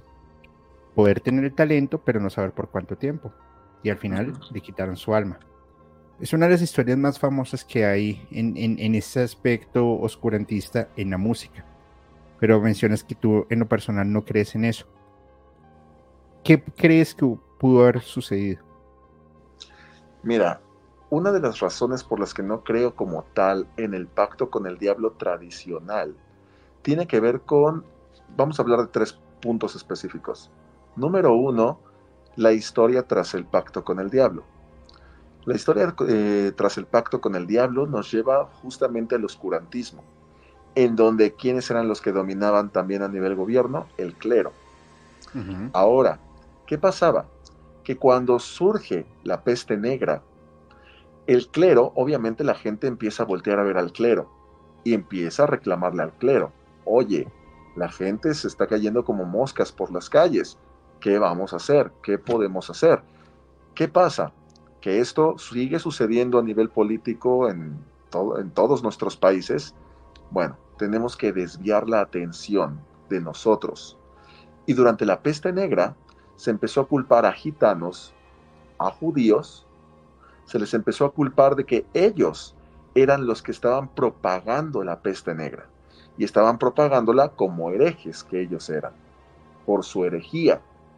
Entonces, ¿qué pasaba? Ah, ellos, al ser herejes, al propagar con sus creencias toda la ira de Dios, Dios se enojaba y nos castigaba a todos por igual con la peste. Y entonces, ¿qué pasaba? La gente dejaba de ver al clero como un problema y se enfocaba en perseguir a gitanos y judíos. ¿Qué pasa después? Que después de la peste negra vienen los problemas económicos derivados de la misma peste y de la falta eh, de responsabilidad económica que hubo por parte de los gobiernos europeos para poder mantener una estabilidad eh, por parte de, la, población más pobre. ¿Qué pasa? Que ahora no tenemos ni para comer, no tenemos hogar, no tenemos, nos faltan muchas cosas. ¿Y esto qué, eh, qué hace el clero? Nuevamente, nuevamente. Ah, es que la culpa ahora es de las personas que están haciendo pactos con el diablo para obtener riqueza. Por eso es muy común que, es muy famoso que el, el diablo te da riqueza de algún tipo. Porque no, las personas están haciendo pactos con el diablo para obtener riqueza. Y eso está enojando a Dios, trae la ira de Dios. Por eso todos estamos con problemas financieros y económicos. No es mi culpa como clero y mi mala administración como gobernante. No, es culpa directamente de las personas que están haciendo pactos con el diablo. Tan es así que cómo es que le llamaron a, las reuniones de brujas con el diablo. Le llamaban el sabbat de las brujas, justamente como el sabbat judío. De ahí viene la idea de que el pacto con el diablo por riquezas existía. Es una idea traída de un concepto judeocristiano, directamente del clero medieval. Desde ese primer punto es que yo digo, vamos, desde ahí no es parte de mi visión entender el pacto con el diablo como algo realista. Número dos, eh, el sendero de la mano izquierda, como dije, es un sendero muy amplio con diferentes formas de entenderlo. Y una de estas formas de entenderlo desde el sendero draconiano nos habla de lo siguiente. El sendero draconiano es una mezcla entre no teísta y teísta. Hay personas dentro del sendero draconiano que sí creen en las figuras de los demonios, como entes externos a nosotros y energías. Y visto desde esta manera teísta, se hace uno la pregunta en el draconiano. Si estas figuras, si estas formas son seres tan poderosos, tan grandilocuentes, ¿por qué habrían de detenerse a voltear a verte simplemente porque quieres hacer un pacto? ¿Qué tendría de especial tu alma? Porque todo mundo quiere venderla de repente cuando se encuentra en la desesperación. Y es entonces, y es entonces que en el sendero draconiano dicen, bueno, decimos en algunos casos, no es que los demonios quieran tu alma, ni siquiera les interesas, ni siquiera están pensando en si tu alma vale o no vale, no. La única manera de crear un pacto con un demonio y no es vendiendo tu alma. Tiene que ver con el concepto de poder volverte una persona digna de poder realizar un pacto con estas energías. ¿Y qué es una persona digna? Una persona que a través justamente del esfuerzo, el placer y la dedicación que uno puede poner a ese trabajo y en donde ese trabajo puedas dedicarlo, si así lo deseas, como parte de tu, eh, de tu fe, ese trabajo lo empiezas a dedicar a estas figuras Es la única manera dentro del draconiano que es posible que estas figuras volteen a verte, pero no porque un día quieras venderle tu alma y que te hagan un intercambio por esto, porque viene otro punto, que es el alma. Dentro del concepto ahora de la psicología, ya hablamos desde el concepto histórico, hablamos desde el concepto del sendero izquierdo y esotérico, ahora desde el concepto psicológico, el ánima y el animus, lado masculino y lado femenino, viene a entenderse como aquella que es necesaria dentro del proceso de individuación. El alma o el, el ánima y el animus en su unión nos ayudan a llegar a esa individuación y por tanto a llegar a tener lo que queremos. Por tanto, el alma es un concepto importante visto desde un entendimiento psicológico también. Entonces, por tanto, el simple hecho de decir vamos a hacer un pacto para vender el alma y con eso se resuelven mis problemas, dentro del sendero draconiano, dicen, hay, hay una frase que dicen, se llama sendero de la mano izquierda, no el atajo de la mano izquierda. Entonces, no, no se trata de que va a ser un camino sencillo, fácil de resolver. Y como cuarto punto a lo que estoy comentando, como cuarto punto, qué mejor marketing que como artista decir que le vendí mi alma al diablo para pues, vender más, más mi música. Entonces, eh, y lo vemos en diferentes eh, grupos que también ha habido, diferentes bandas que se declaran a sí mismas satánicas porque es un buen marketing, ayuda. Y al final del día no es importante vender desde tiempos inmemoriales nuestra música también. Entonces, pues bueno, esos son algunos de los puntos.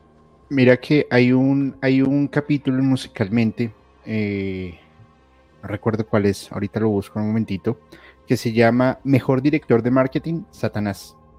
Y hablábamos justamente de esas bandas como Rolling Stones, como Alice Cooper, Ozzy Osbourne, em, Ahorita está muy de moda Carol G, eh, Yankee, en fin, Shakira, que supuestamente han hecho, pacto, han hecho pacto con el diablo para tener un poder. Tú, tú has dicho algo que me encantó lo que dijiste. O sea, ¿tú quién te crees que eres? O sea, tan ególatra eres para creer que un demonio quiere tu alma. Claro, yo lo he dicho abiertamente. Yo no creo que un demonio se vaya a encartar con mi alma. No se encartó mi mamá conmigo. no, se va a encartar un demonio. Así de fácil. Pero eh,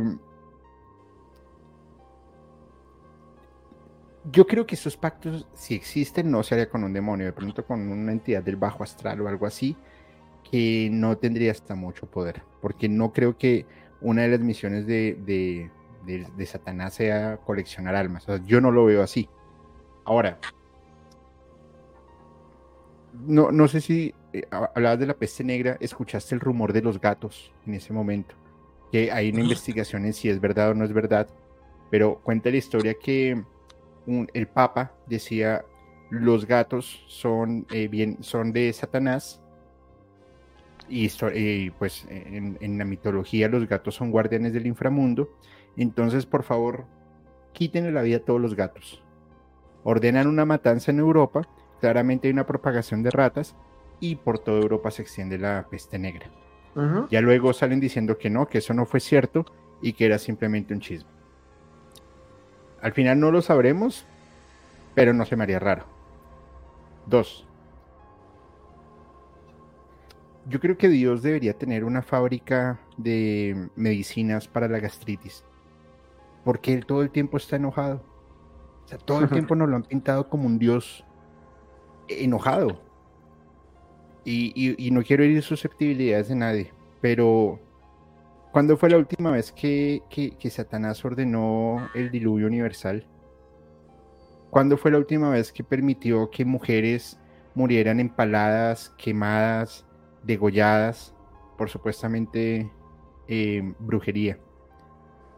¿Cuándo fue la última vez que Satanás permitió que los niños perdieran su inocencia? ¿Cuándo fue la última vez que Satanás permitió que mataran a 300 niños quemados para la adoración de una deidad por temas de poder? Qué doble moral, ¿no? ¿Cómo lo ves? Sí, y qué bueno que tocas ese tema porque hay un punto bien interesante con eso que acabas de mencionar. Y es que cuando hablamos de, eh, eh, aquí en nuestro querido Occidente, cuando hablamos de Dios, a mí a veces me preguntan, ¿crees en Dios? Y siempre hago la pregunta, bueno, eso depende mucho si tú me estás preguntando, o sea, es una pregunta tramposa, porque claramente, más bien, no me estás preguntando si creo en Dios, me estás preguntando si creo en lo que tú crees de Dios, si creo en un sujeto con barba llamado Yahvé, Elohim o lo que sea, eh, el cual está ahí vigilando mis pecados y pertenece a la religión judío-cristiana. Eso es lo que realmente me estás preguntando. Pero aquí viene un punto bien interesante. Lo que acabas de comentar nos habla de el Dios judío, el Dios hebreo. Pero vamos a lo siguiente. Después del año 50, después de la crucifixión de Cristo, en el primer concilio de Pedro, empieza a haber un gran, gran, gran debate acerca de qué sí y qué no es parte de la mitología eh, que van a conservar los cristianos. De ahí que empiezan a dividirse eh, y empiezan a, fundarse las primeras sectas gnósticas. ¿Qué pasa con esto? Que cuando esto sucede, se empieza a crear una, nuevo, una nueva mitología, un nuevo tipo de mitología de la creación del ser humano. ¿Por qué? Porque, bueno, no nada más la creación del ser humano, sino de la creación de las mismas religiones. Cuando estamos hablando, por ejemplo, de que Abraham está a punto de hacerle la desvivisión a su hijo eh, porque se lo está pidiendo Dios, y curiosamente muchos gnósticos consideran en estas mitologías que Dios pertenece a algo llamado el demiurgo. ¿Y qué es el demiurgo? El demiurgo no es el verdadero Dios sino que dentro de toda esta, eh, como dije, mitología, eh, existe lo que es el poimandres, para algunos gnósticos, el Ein Sof dentro de la cabalística, y después de eso viene el demiurgo, el cual, como tal, lo que busca es aprisionar al ser humano, aprisionar al ser humano dentro de las vasijas que son sus cuerpos, para no poder llegar hacia, hacia el Ein Sof. Y la mejor manera que encuentra el demiurgo de aprisionar al ser humano es a través de engañar a Abraham para ser adorado como el verdadero Dios, aunque no lo sea, a través de la religión. Es muy interesante esto, porque lo que, de lo que está hablándose aquí dentro de este concepto gnóstico es que aquello que se adora en las religiones, en realidad no es, al, no es a Dios, no es a la creación del todo del que nos puede hablar Hermes Trismegisto, sino que es realmente el verdadero enemigo de la humanidad, lo que podría ser el verdadero adversario. ¿Y, quién es el, y, cuál es el significado o el adjetivo de adversario? Satanás. Es muy curioso eso. Es que al final, si no tuvieses un enemigo, ¿contra qué vas a luchar?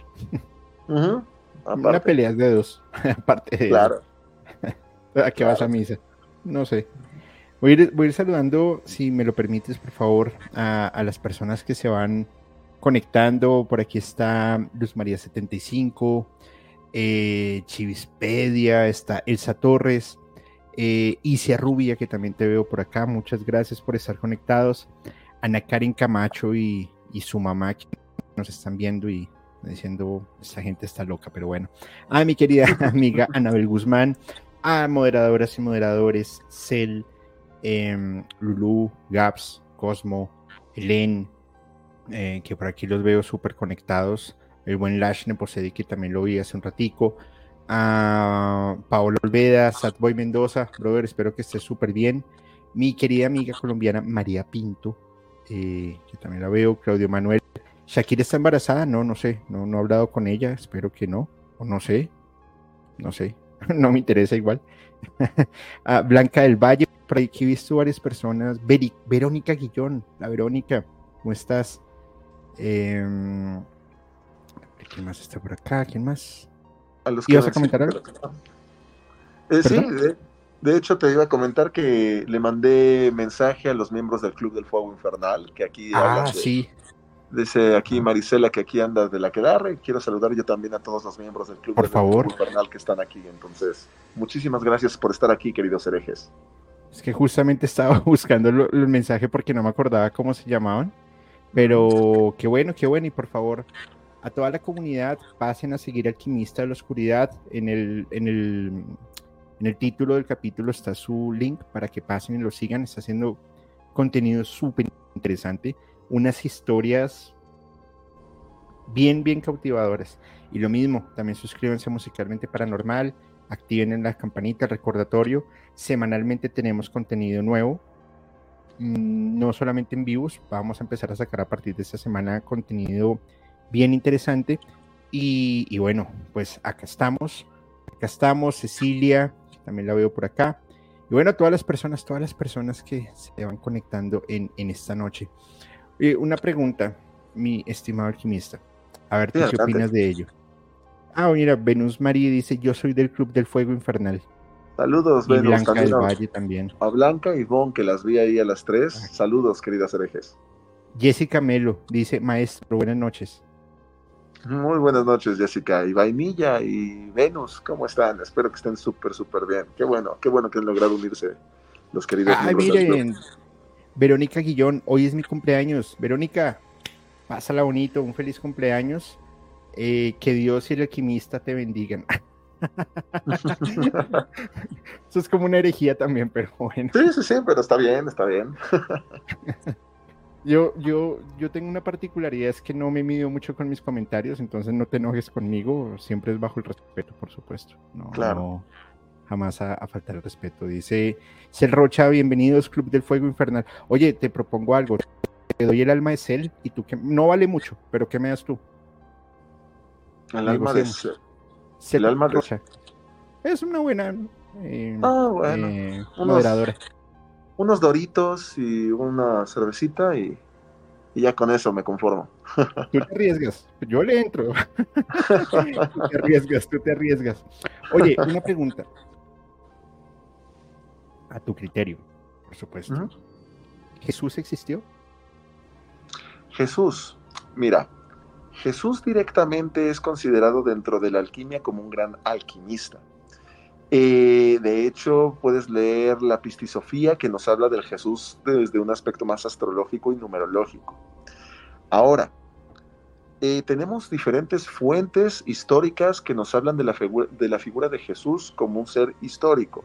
Por ejemplo, eh, no, me, acuerdo bien del segundo, pero por ejemplo tenemos las eh, las cartas, no me acuerdo, Teodosio, ahorita no me acuerdo bien del filósofo que escribía justamente, eh, no escribía sobre Jesús de Nazaret.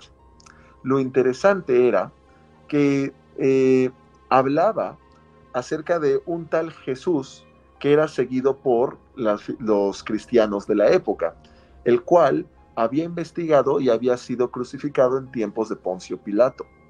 Son a través de estos textos históricos que se tiene una visión más clara de la existencia de un Jesús, que hay que tener eh, en cuenta algo.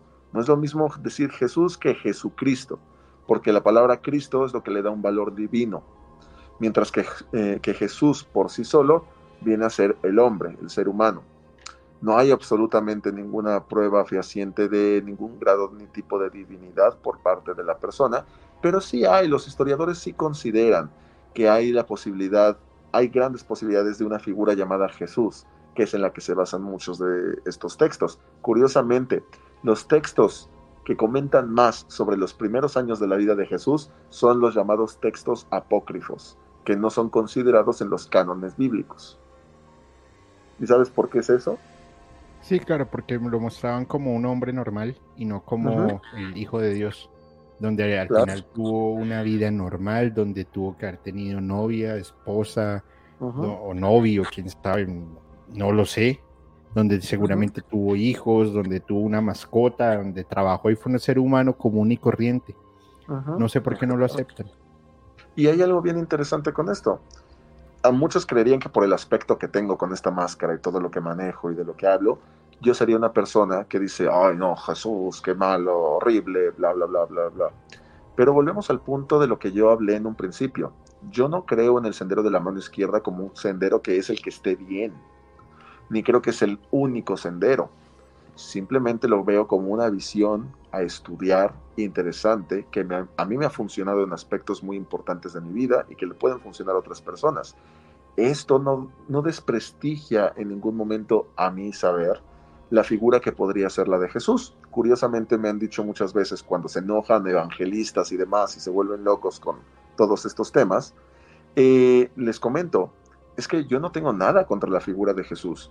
Curiosamente, Jesús me parecía bastante, bastante cuánime en mucho de lo que decía. No hay textos realmente demasiado violentos ni demasiado transgresores de la vida que conocemos de la figura de Jesús. Jesús, eh, ni siquiera el mismo Yahvé de la religión judía, entendemos que Yahvé sí era bastante, bastante pesadito, pero Jesús era un gran hippie, o sea, Jesús literalmente era de ámense los unos a los otros, cuídense los unos a los otros, eh, al César lo que es del César, etcétera, etcétera, etcétera. Y me parece que esa visión de Jesús fue perdiéndose a lo largo de los años conforme empezaron a haber peleas entre sus seguidores sobre quién debía tener la razón. Y para cuando se, se forma el concilio de Nicea en el año 300, entonces ya es, ya no, el, cristianismo no se forma como un concepto filosófico de paz, se forma como un concepto político en donde Constantino debe arraigar el poder y debe concentrar el poder. Y para poder concentrar ese poder ocupa la religión como una forma de crear una sola fe a lo largo del imperio romano. Entonces, y darle más poder a un imperio que estaba en decadencia a un imperio que estaba en constantes peleas, en divisiones políticas, qué mejor que unir a todos bajo la misma fe y de esta forma apaciguar las aguas. Entonces, eh, pero sí, volviendo al punto, porque luego me desvío mucho, eh, sí creo que hay una figura histórica llamada Jesús, que fue un gran alquimista y que su visión como tal no tiene nada que ver muchas veces con la visión que tiene el clero y la iglesia de, lo que realmente quería decir con sus palabras. Es que mira, mira, mira los temas que tocan y ese comentario que hace eh, Maribel Flores me parece súper acertado. El primer metafísico, Jesús. Metafísico reconocido. Porque si vamos a la antigua Mesopotamia, la práctica de, la alquimia, pues estaba. La biblioteca de Alejandría, pues también tenía un montón de información. Claro. Em, como tú lo dices, más bien un, poco hippie. Y aquí también les presumo a mi gata. No eres el único alquimista. Solo que ella es del sendero, ella es del sendero del camino de pelos, porque lleno de pelos. Ese sendero quiero, quiero, quiero unirme a ese sendero. Eh, ¿Me vas a llenar de pelos? No, es como enfermo. Dejémoslo así mejor, por favor. ¿Quién sabe? Puede gustar, puede gustar. Bueno, pues sí, en, la Villa del Señor. Hay de todo.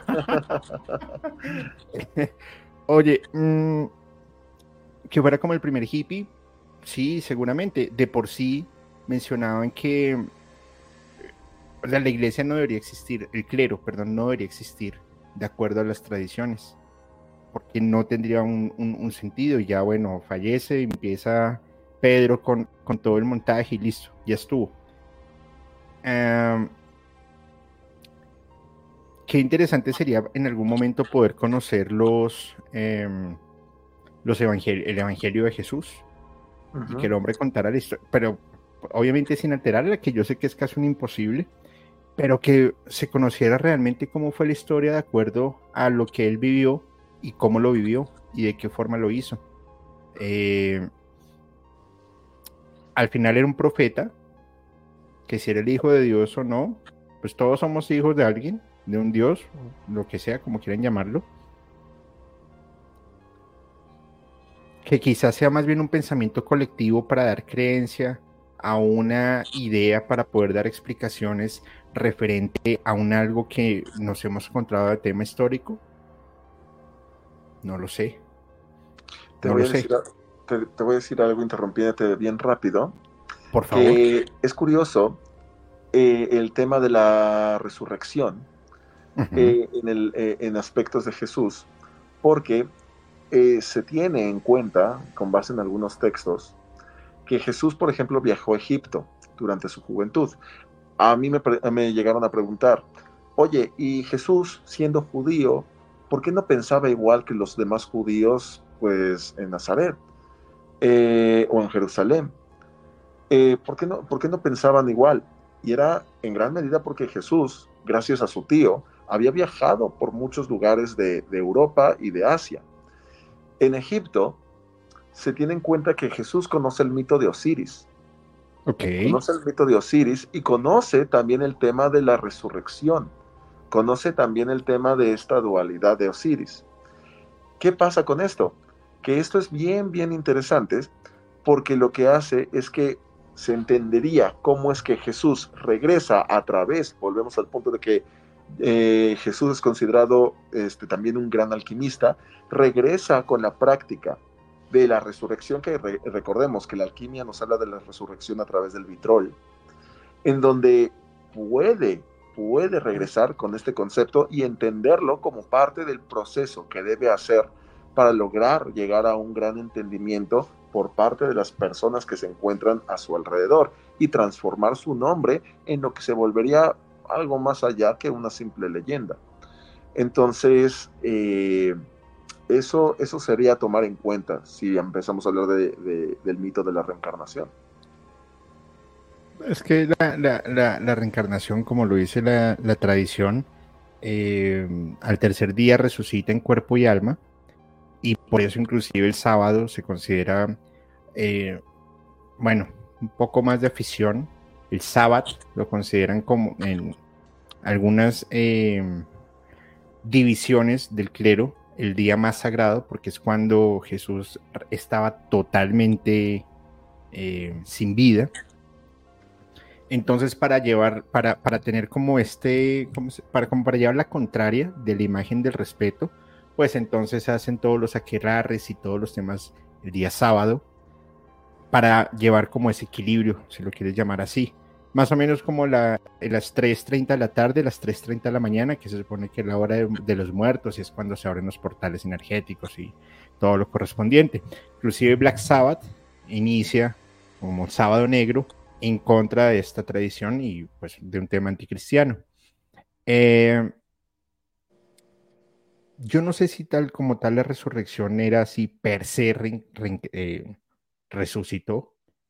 Yo lo vería más como algo espiritual y emocional que las personas tendrían que llevarse. Pero claramente como se ha tergiversado y como esto sucedió hace un par de añitos, pues imagínate el, mensaje que nos estará llegando hoy por hoy. al final todo queda en la, en la concepción y en lo que cada quien quiera creer. Yo lo que doy a título personal son opiniones personales y obviamente sin el afán de ofender a nadie. Me imagino igual que nuestro amigo alquimista de la oscuridad, pues exactamente lo mismo. Al final cada quien tiene libre albedrío y puede creer lo que desee. Así es. Oye, una pregunta para, para, para cerrar y antes de Alexandra, muchas gracias por tu super etiqueta, tu super chat. Muchas gracias. Te envío un abrazo enorme, enorme, enorme. Una pregunta, mi estimado amigo. Mm, ¿Cuáles de, de, estos rituales que tú conoces o que practicas o demás más poderosos? ¿En qué consiste y qué, qué se lograría con ese, con ese ritual? Si se puede mencionar, por supuesto. Sí, claro, no dentro de mi filosofía el centro de la mano izquierda no es tan hermético como por ejemplo podría ser el entendimiento de la Golden Dawn o la masonería. Eh, pero lo que yo sí te diría que yo creo que los más, los rituales más riesgosos, más poderosos eh, que se deben tener en cuenta, mira aquí robando cámara también dices, no soy, no, no es la única, también yo estoy aquí. Competencia de gatos competencia de gatos. Entonces, eh, yo te diría que los rituales, porque no es uno, que son los más poderosos a mi gusto, serían los de apertura del Citrahara. Ok, yo creo ¿en que qué consiste? Los rituales de apertura del Citrahara tienen que ver con el árbol del Clifot. El árbol del Clifot dentro de la cabalística es el árbol de la no, no es difícil decir el nombre aquí, pero el, árbol de la oscuridad, el árbol de la desvivisión. Oh, ok, ya. Entonces, a partir de ahí, cuando se trabaja con el clifot, se puede trabajar de diferentes formas, desde el aspecto esotérico y también desde el aspecto psicológico. Es importante entender también del árbol de la vida, porque el clifot lo que te lleva es a los aspectos más oscuros de tu persona. ¿Qué pasa? Que en el clifot te tienes que enfrentar desde la clifa de Lilith, Gamaliel, Samael, Arabsarak, Nehemot, Belfegor, eh, Belzebú. Cada una de estas clifas, cada una de estas cáscaras, como les llaman, está dominada por cada una de estas energías. ¿Y por qué son peligrosas? Son peligrosas porque nos metemos fuera de cualquier aspecto esotérico, nos metemos en el inconsciente de nuestra propia persona, a un nivel en donde nos vamos a enfrentar a todo, al gran dragón que en, el camino del héroe eh, se tiene uno que, terminar enfrentando, del cual se tiene que enfrentar eh, o, conectar en este caso más bien. Eh, entonces, estos rituales requieren meditación, pero esta meditación no es la meditación tradicional, sí es meditación, se le llama meditación clifótica. La meditación clifótica requiere diferentes tipos de actividades, desde respirar, entender que respiramos mal en la mayoría de los casos y empezar a crear, empezar a practicar la respiración alotrópica, empezar a crear métodos de respiración más avanzados en donde podemos controlar nuestra mente, la ansiedad. Eh, tiene que ver también con crear métodos de ayuno para poder desintoxicar nuestro cuerpo tiene que ver con que podamos, eh, sí, obviamente el ritual de alta magia con velas y demás, pero donde podamos entrar en nuestro sistema y enfrentarnos a aspectos tales como la desvivisión de un ser querido. ¿A qué me refiero con la desvivisión de un ser querido? No quiere decir que un ser querido vaya a perecer porque hagas el ritual. Lo que hace el ritual es enfrentarte de manera muy vívida al hecho de que va a suceder. Tarde o temprano vas a tener que enfrentarte a la desvivisión de un ser querido. Y a partir de este hecho inelianable, eh, es que el sendero del Clifot busca hacer rituales que te enfrenten a ello, para poder crear la gnosis saturnal. ¿Qué es la gnosis saturnal? El poder llegar a lo que se le llama el trono de Lucifer o el trono de Taumiel. ¿Cómo se llega al trono de Lucifer? A través de encender en el camino la llama negra.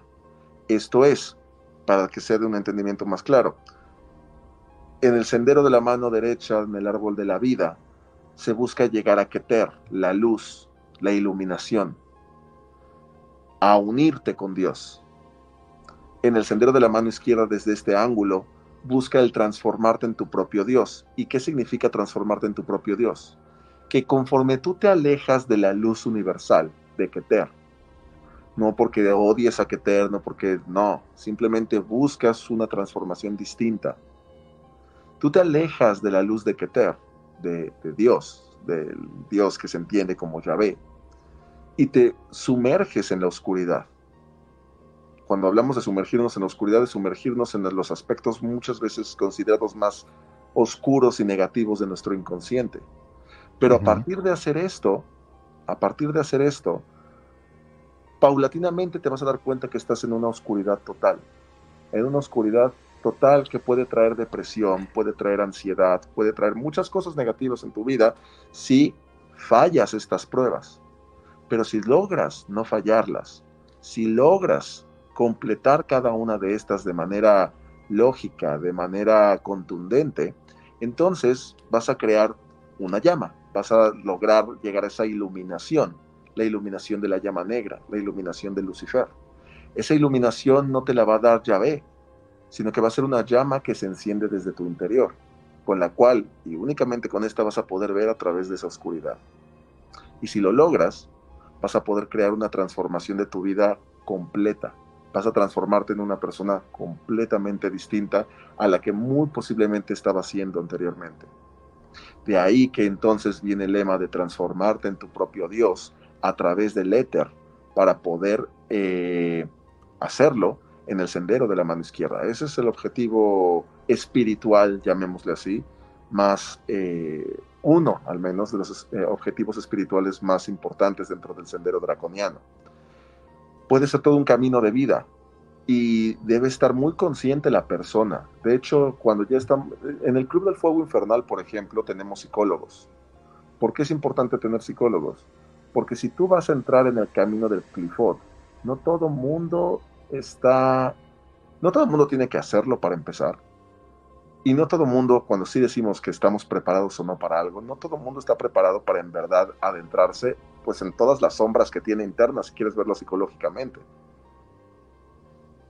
Porque si lo haces y muchas veces te quieres regresar, es imposible regresar. Del Clifford no regresas, de conectar con esa sombra no regresas. Tienes que ir avanzando.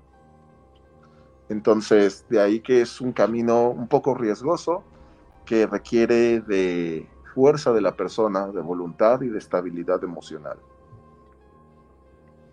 Y, es que yo me imagino que el recibir toda la información, el, el bajarla y procesarla, no debe ser un trabajo nada sencillo, porque al final tú tienes que empezar a romper todas tus eh, barreras de conocimiento, de paradigma, de creencia, de conocimiento, de cultura, romperlas para poder procesar y para poder generar ese cambio.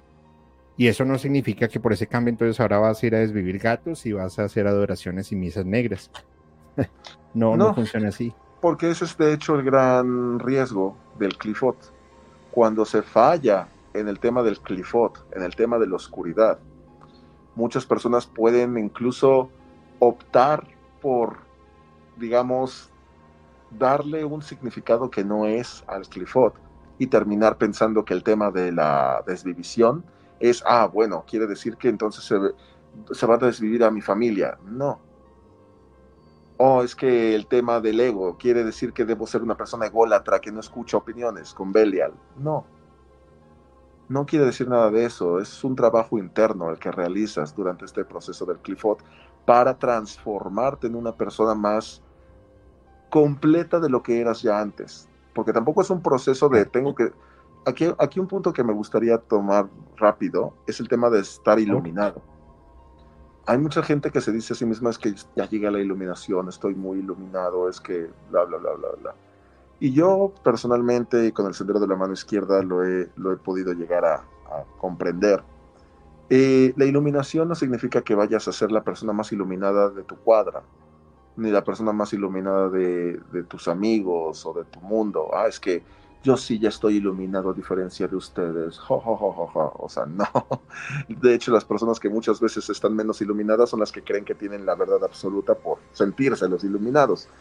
La iluminación personalmente creo que viene con que tú puedas transformarte en una persona más, llamémosle mejor, aunque mejor es muy, muy amplio el significado, pero una persona mejor de lo que eras ayer. Esa iluminación tiene que ver con que pueda haber un crecimiento en tu persona y te des cuenta de ese crecimiento, no permanezca en tu inconsciente. Y de esta forma puedas transformarte. No es una competencia de ver quién es el más iluminado, quién es el que leyó más, quién es el que sabe más, quién es el que es que tú estás mal y yo estoy bien porque así no funcionan las cosas. Porque se darán cuenta que es muy común ese, ese tipo de temas. Es que tú estás mal, así no funciona la magia, así no funciona esto, así no funciona aquello. Está muy bien, pero en lugar de ponernos a pensar eh, en qué tan mal está la otra persona, muchas veces nos olvidamos de ver qué tan mal podemos estar nosotros mismos. Y a partir de ahí ir mejorando por nosotros, no por nadie más. Eso sería para mí la Y es que eso no solamente lo determina el sendero de la mano izquierda o de la mano derecha. Eso yo creo que lo determina cada quien. Eh, particularmente yo en el tema de la iluminación, no creo. cada quien es luz y cada quien es oscuridad. Lo que tú quieras irradiar más es tu rollo. Creo yo que las personas que adquieren conocimiento, que practican el conocimiento, por supuesto, que van por el mundo tratando de hacer algo, ahí eso sí sería una iluminación. Ahí le estás irradiando luz. No necesariamente tienes que ser devoto a Dios o devoto a Lilith. No. Cada quien cree en lo suyo, por supuesto. Pero es. la decisión es de cada quien. Es el punto que quiero llegar. Eh, vamos a responder tres preguntas nada más. Si estás de acuerdo, por supuesto. Sí, claro, claro, claro. Eh, antes también un saludo enorme a mi querida amiga Martejera. Ese saludos Julio y a toda la comunidad de los Amodoro, que nos deja acá su super chat y al buen Lalo Ortiz, que también nos deja acá un, un, super sticker. Lalo, muchísimas gracias y te envío un fuerte abrazo, les envío un abrazo fuerte a todos. Hay una pregunta que me, me, me llamó la atención, es esta de Manuel Roa, que dice, ¿es recomendable iniciar en el sendero de la mano izquierda si me encuentro con depresión y desesperado por la cesantía? ¿Falta de objetivos y metas? Saludos, soy del Club del Fuego Infernal. Saludos, querido hereje, para empezar. Este, bueno, yo creo que el sendero de la mano izquierda no es un sendero eh, en el cual debe haber una especie de, de tipo de persona específica para el sendero. El sendero te tiene que llamar la atención para empezar. Yo siempre le he dicho a los miembros del club y a las personas que me siguen, no lo hagas porque quieras que el diablo te cumpla algo, porque quieres adorar a alguien hazlo porque te gusta, porque es parte de... Para mí, a mí me han dicho a veces, ¿cómo comenzaste en el sendero? Y yo puedo decirles que es lo menos esotérico del mundo como comencé en el sendero. Y eso tiene que ver con que a mí me encantaban las películas, videojuegos y demás de terror cuando era niño. A partir de los videojuegos, yo vi, quienes conozcan un juego llamado Silent Hill, eh, yo veía que tenían temas de ocultismo, me empecé a interesar y lo empecé a leer no tiene absolutamente nada de esotérico el cómo me empezó a gustar. Y yo invito muchas veces a los herejes a que se unan, si lo desean, al sendero de la mano izquierda desde el gusto, desde su pasión por el sendero. Y de ahí ir profundizando en él hasta donde quieran. El sendero de la mano izquierda, de hecho, te puede ayudar mucho con el tema emocional. ¿Por qué? Porque es, número, eh, número uno, un sendero que muchas veces, al ser un sendero eh, tabú, al ser un sendero que muchos lo consideran de oscuridad, a pesar de que Lucifer significa el que trae la luz. Eh, no es un sendero que en ningún momento te va a inspirar a que hagas mal.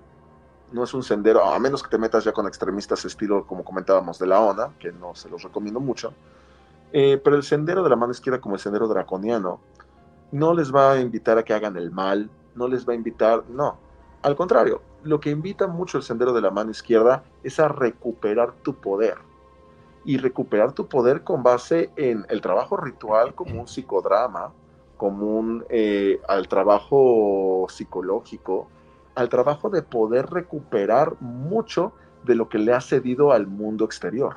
Porque es ahí, hay una persona comentaba hace eh, un, en un video que hice, entonces el sendero de la mano izquierda es para los narcisistas y yo les decía, no, en absoluto no. El narcisismo tiende a ser algo que el satanismo, pero para nada, o el sendero de la mano izquierda directamente, no concibe como parte del sendero. Y eso es culpar al mundo exterior de nuestros problemas.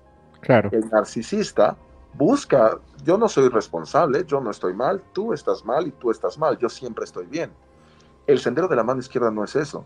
El sendero de la mano izquierda es empezar a darse cuenta en qué momento de mi vida empecé a cederte a ti el poder, lo perdí y cómo puedo recuperarlo. Porque yo, al decir yo soy mi propio Dios, es una especie de mantra, si quieres verlo así, eh, en donde busca desde ese momento empoderarte y decir, tú tienes la facilidad de poder llevar el rumbo de tu vida. Eh, tiene aspectos de humanismo el sendero de la mano izquierda, por supuesto. Y eso es algo muy, muy importante. Eh, por tanto, sin dando una respuesta corta, yo creo que sí te puede ayudar, pero siempre teniendo en cuenta, y creo que lo saben todos los herejes del club, que yo siempre estaré a favor de que si ya lo requieren y sienten que es, una, es algo importante para ustedes, vayan con un psicólogo vayan con un psicólogo que les pueda brindar atención. Tenemos a nuestra psicóloga ahí en el club, pero si no pueden ir con esa psicóloga, además, para mí siempre va a ser importante mezclar el aspecto de la psicología tradicional con un buen psicólogo, porque obviamente hay psicólogos que ni siquiera les importa su carrera, pero un buen psicólogo, y mezclarlo con todo este tipo de rituales y el sendero de la mano izquierda que les funciona como algo alternativo a. Entonces, sí, sí puede servir, puede funcionar sin dejar de lado los aspectos más importantes de la psicología.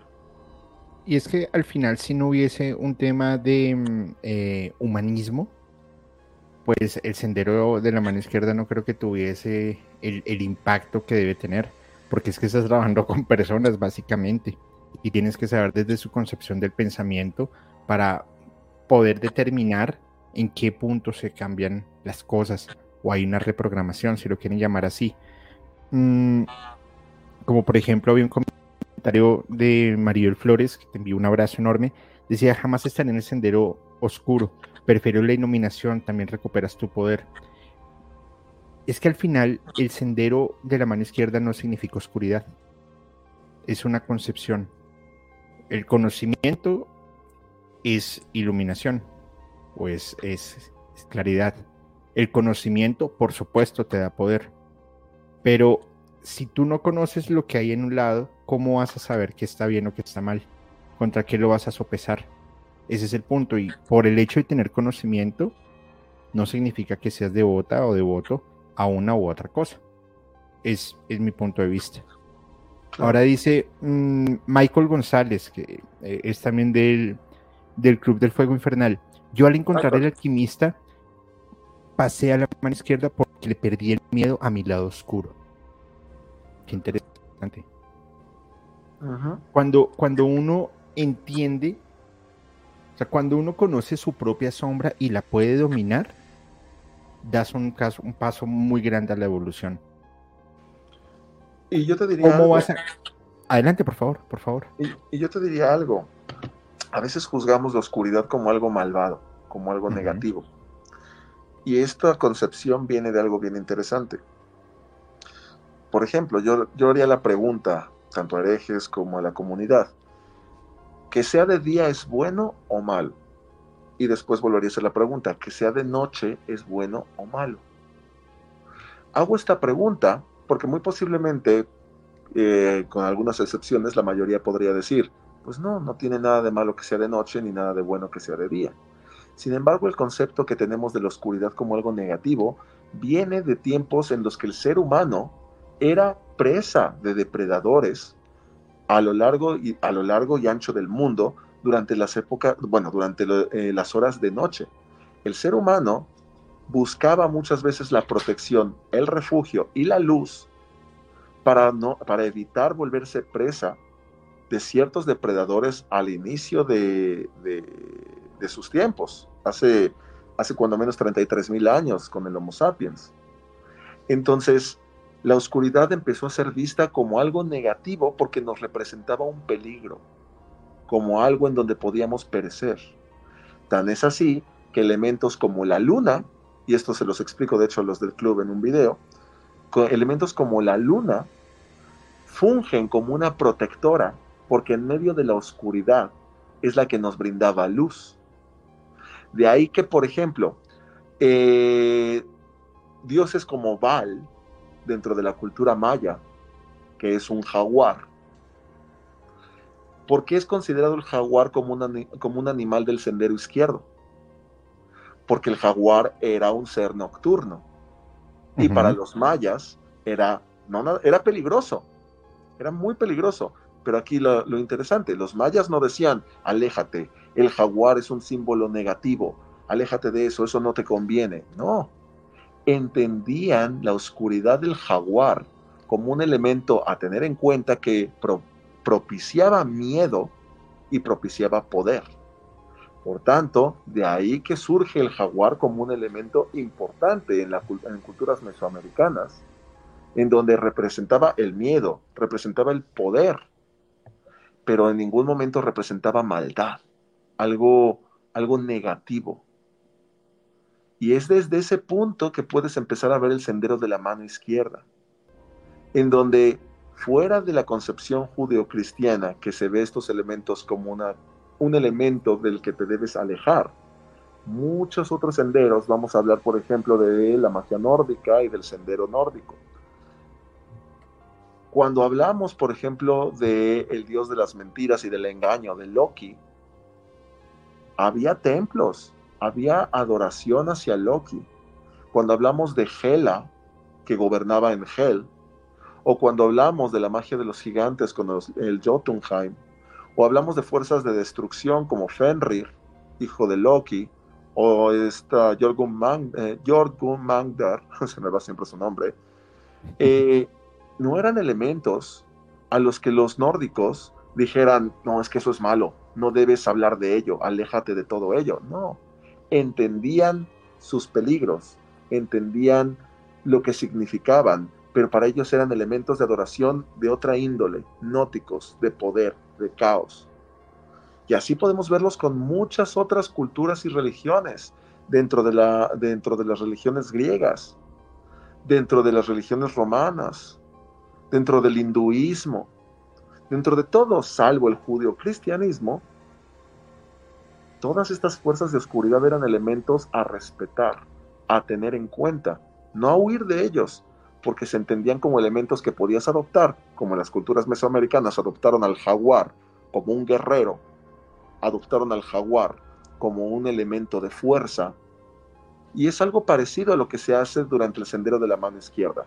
Así como las culturas mesoamericanas adoptaron al jaguar como un elemento de oscuridad, fuerza y violencia para los momentos en donde tenían que ir a la guerra, y se apropiaban, se apropiaban de la fuerza del jaguar mientras estaban en, mientras estaban en combate. Así es como el sendero de la mano izquierda te invita a que adoptes elementos de Lilith, de Asmodeo, de Samael, de Lucifer, de Belcebú, etcétera, etcétera, etcétera. Los vuelvas parte de ti y los ocupes en los momentos más apropiados de tu vida. De acuerdo, muy bien. Ya para cerrar, ¿se puede hacer un pacto con Dalix? ¿Perdón? ¿Se puede hacer un pacto con Dalix? Esa pregunta la hizo. se me fue. Eh, a ver, a ver, a ver, a ver. Sí, Sofía Sainz. ¿Se puede hacer un pacto con Dalix? Volvemos al punto que traté hace, hace unos minutos. El tema del pacto existe dentro del sendero izquierdo, pero no existe como un pacto en donde tú vayas a evitar el camino. Vamos, muchas personas, y yo lo entiendo, eh, buscan en el pacto algún tipo de ayuda celestial, algún tipo de ayuda divina que les brinde apoyo para lograr un objetivo. Sin embargo, esta concepción del sendero de la mano izquierda muchas veces puede ser una especie de desviación del mismo judío-cristianismo. ¿A qué voy con esto? ¿Cuál sería la diferencia entre pedirle a Dios, oh, oh Jesucristo, por favor, ayúdame a que me vaya bien en el examen de mañana? A decir, oh Lucifer, por favor, ayúdame a que me vaya bien en el examen de mañana técnicamente estás haciendo exactamente lo mismo. Estás cambiando un nombre por otro. No está viendo un, no estás viendo una diferencia. Es lo mismo. Estás, estás aplicando el mismo principio judío-cristiano, eh, pero con otro nombre. La figura del pacto como tal creada de la iglesia a partir del concepto medieval para desviar la atención de, los malos, de las malas épocas que estaba viviendo el clero en ese momento, desviaba la atención de las personas, creando un concepto en donde efectivamente buscábamos crear pactos para que, ¿qué es el pacto? Sino simplemente pedirle a Dios al final del día que te ayude a que te vaya mejor. No sé si, obviamente va a haber mucha gente que no va a estar de acuerdo con lo que estoy diciendo y está perfecto, está muy bien sobre todo porque en conceptos como la santería sí se cree más en la figura del pacto y este tipo de cosas, que la santería no es mano izquierda, es algo que debo, debo, debo, puntualizar eh, varias veces. Entonces, no, el sendero de la mano izquierda, directamente un pacto que te resuelva la vida, no se hace ni con Asmodeo, ni con Lilith, ni con Bepar, ni con, ni con nadie directamente. La figura del pacto funciona como hacer un pacto hacia tu persona, lo cual podría ser, podría lucir como algo tonto, hay un pacto para mi persona, ¿de qué me va a servir? Y eso es mucho. ¿Por qué? Porque cuando tú decides que ya no quieres fumar y en verdad haces un proceso, un ritual, en este ritual haces un pacto y en este pacto la energía como tal a la que estés enfocándote vaya con el aspecto de dejar de fumar, va a crear en tu inconsciente una fuerza muy, muy poderosa que te va a poder ayudar a que en verdad este pacto, cuando quieras volver a fumar, puedas recordar por qué no hacerlo. Inclusive, en los pactos muchas veces que haces con tu propia persona, el pacto, yo cuando se lo he dicho a algún hereje, se lo comentaba un hereje hace, hace unos días, decía, puedes hacer un pacto, había fallecido su, madre hace, hace un par de años. O sea, haz un pacto en donde el sacrificio tenga que ver con la figura de tu madre, no con que quieras vender tu alma. No, pero ¿cómo con la figura de mi madre? Va a crear un mayor impacto en el psicodrama. Si tú de verdad quieres algo y estás dispuesto según sacrificar lo que, quiere, lo que sea, muy bien, haz un pacto en nombre de la figura de tu madre, a la que extrañas tanto. Así, cada vez que quieras, por ejemplo, dejar de fumar, recuerdes lo que está en juego, recuerdes qué es lo que estás prometiendo en este pacto. Pero ¿Y por qué no estás cumpliendo? Exactamente. Y esto va, produce en el individuo que al momento de querer romper el pacto, recuerde que se lo está debiendo a la figura que tanto amó, en este caso de la figura de su madre. Y en el psicodrama del ritual se quema una de las fotografías de su madre fallecida, creando un efecto muy fuerte en él. Y considerando lo siguiente, tal vez una de las prendas, de las pocas prendas que quedan de su madre, va a terminar siendo, quieres renunciar al pacto, está muy bien, pero vas a tener que renunciar a tal prenda, a tal aspecto de la figura materna. Esto es muy fuerte. Me, me, haces acordar un, Eso me sucedió hace poco. Eh, estaba en una...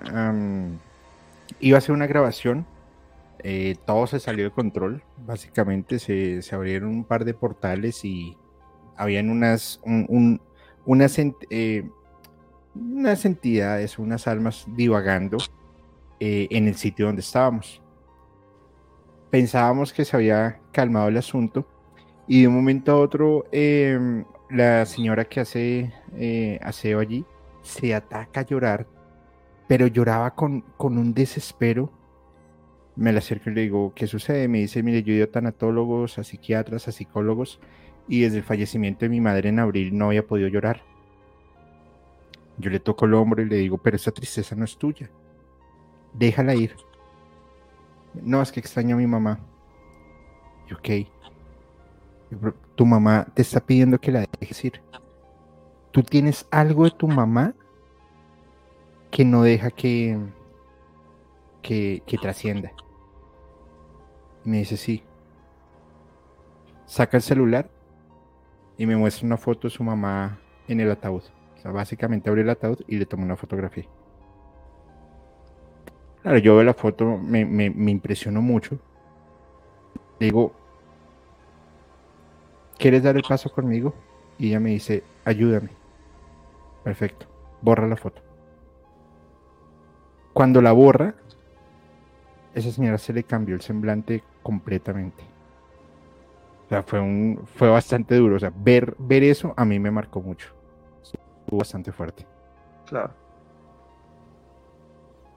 Pero bueno, pues es, es, es lo que es y, y, bueno, para allí vamos. Pues mi estimado alquimista de la oscuridad, muchísimas gracias por, por tremendo capítulo. La verdad es que estuvo bastante bueno. Igual un saludo a toda la comunidad de Fuego Infernal. Eh, nos han acompañado, el Club del Fuego Infernal nos han acompañado y aquí musicalmente es la casa de ustedes también.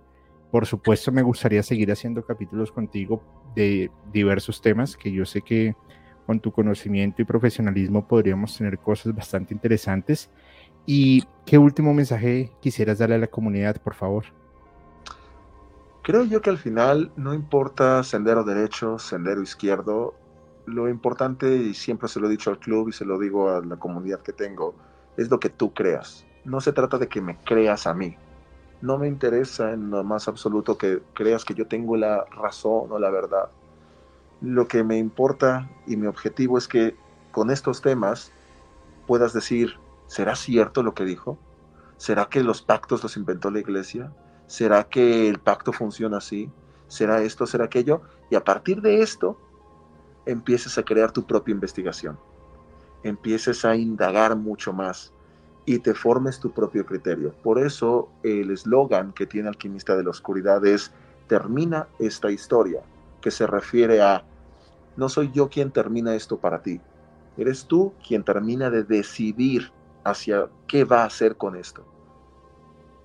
Así de simple. Bueno, pues muchísimas gracias, mi, estimado amigo.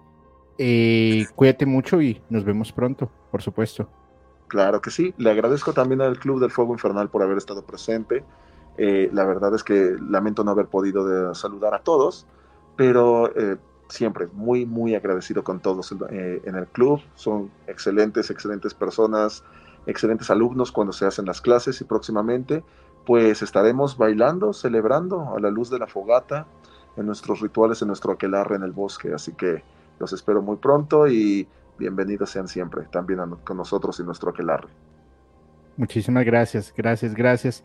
Y a toda la comunidad, si este capítulo les ha gustado, por favor déjenos un like, déjenos al terminar la sesión un comentario, porque eso también nos va a ayudar bastante con el hashtag musicalmente paranormal.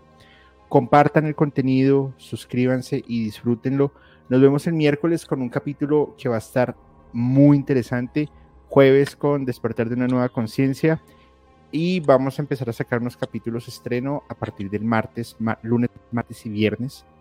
Capítulos cortos y contundentes. Sienten la música, vivan la música, pero piensen de una forma totalmente diferente. Soy Julio y les deseo muy buenas noches.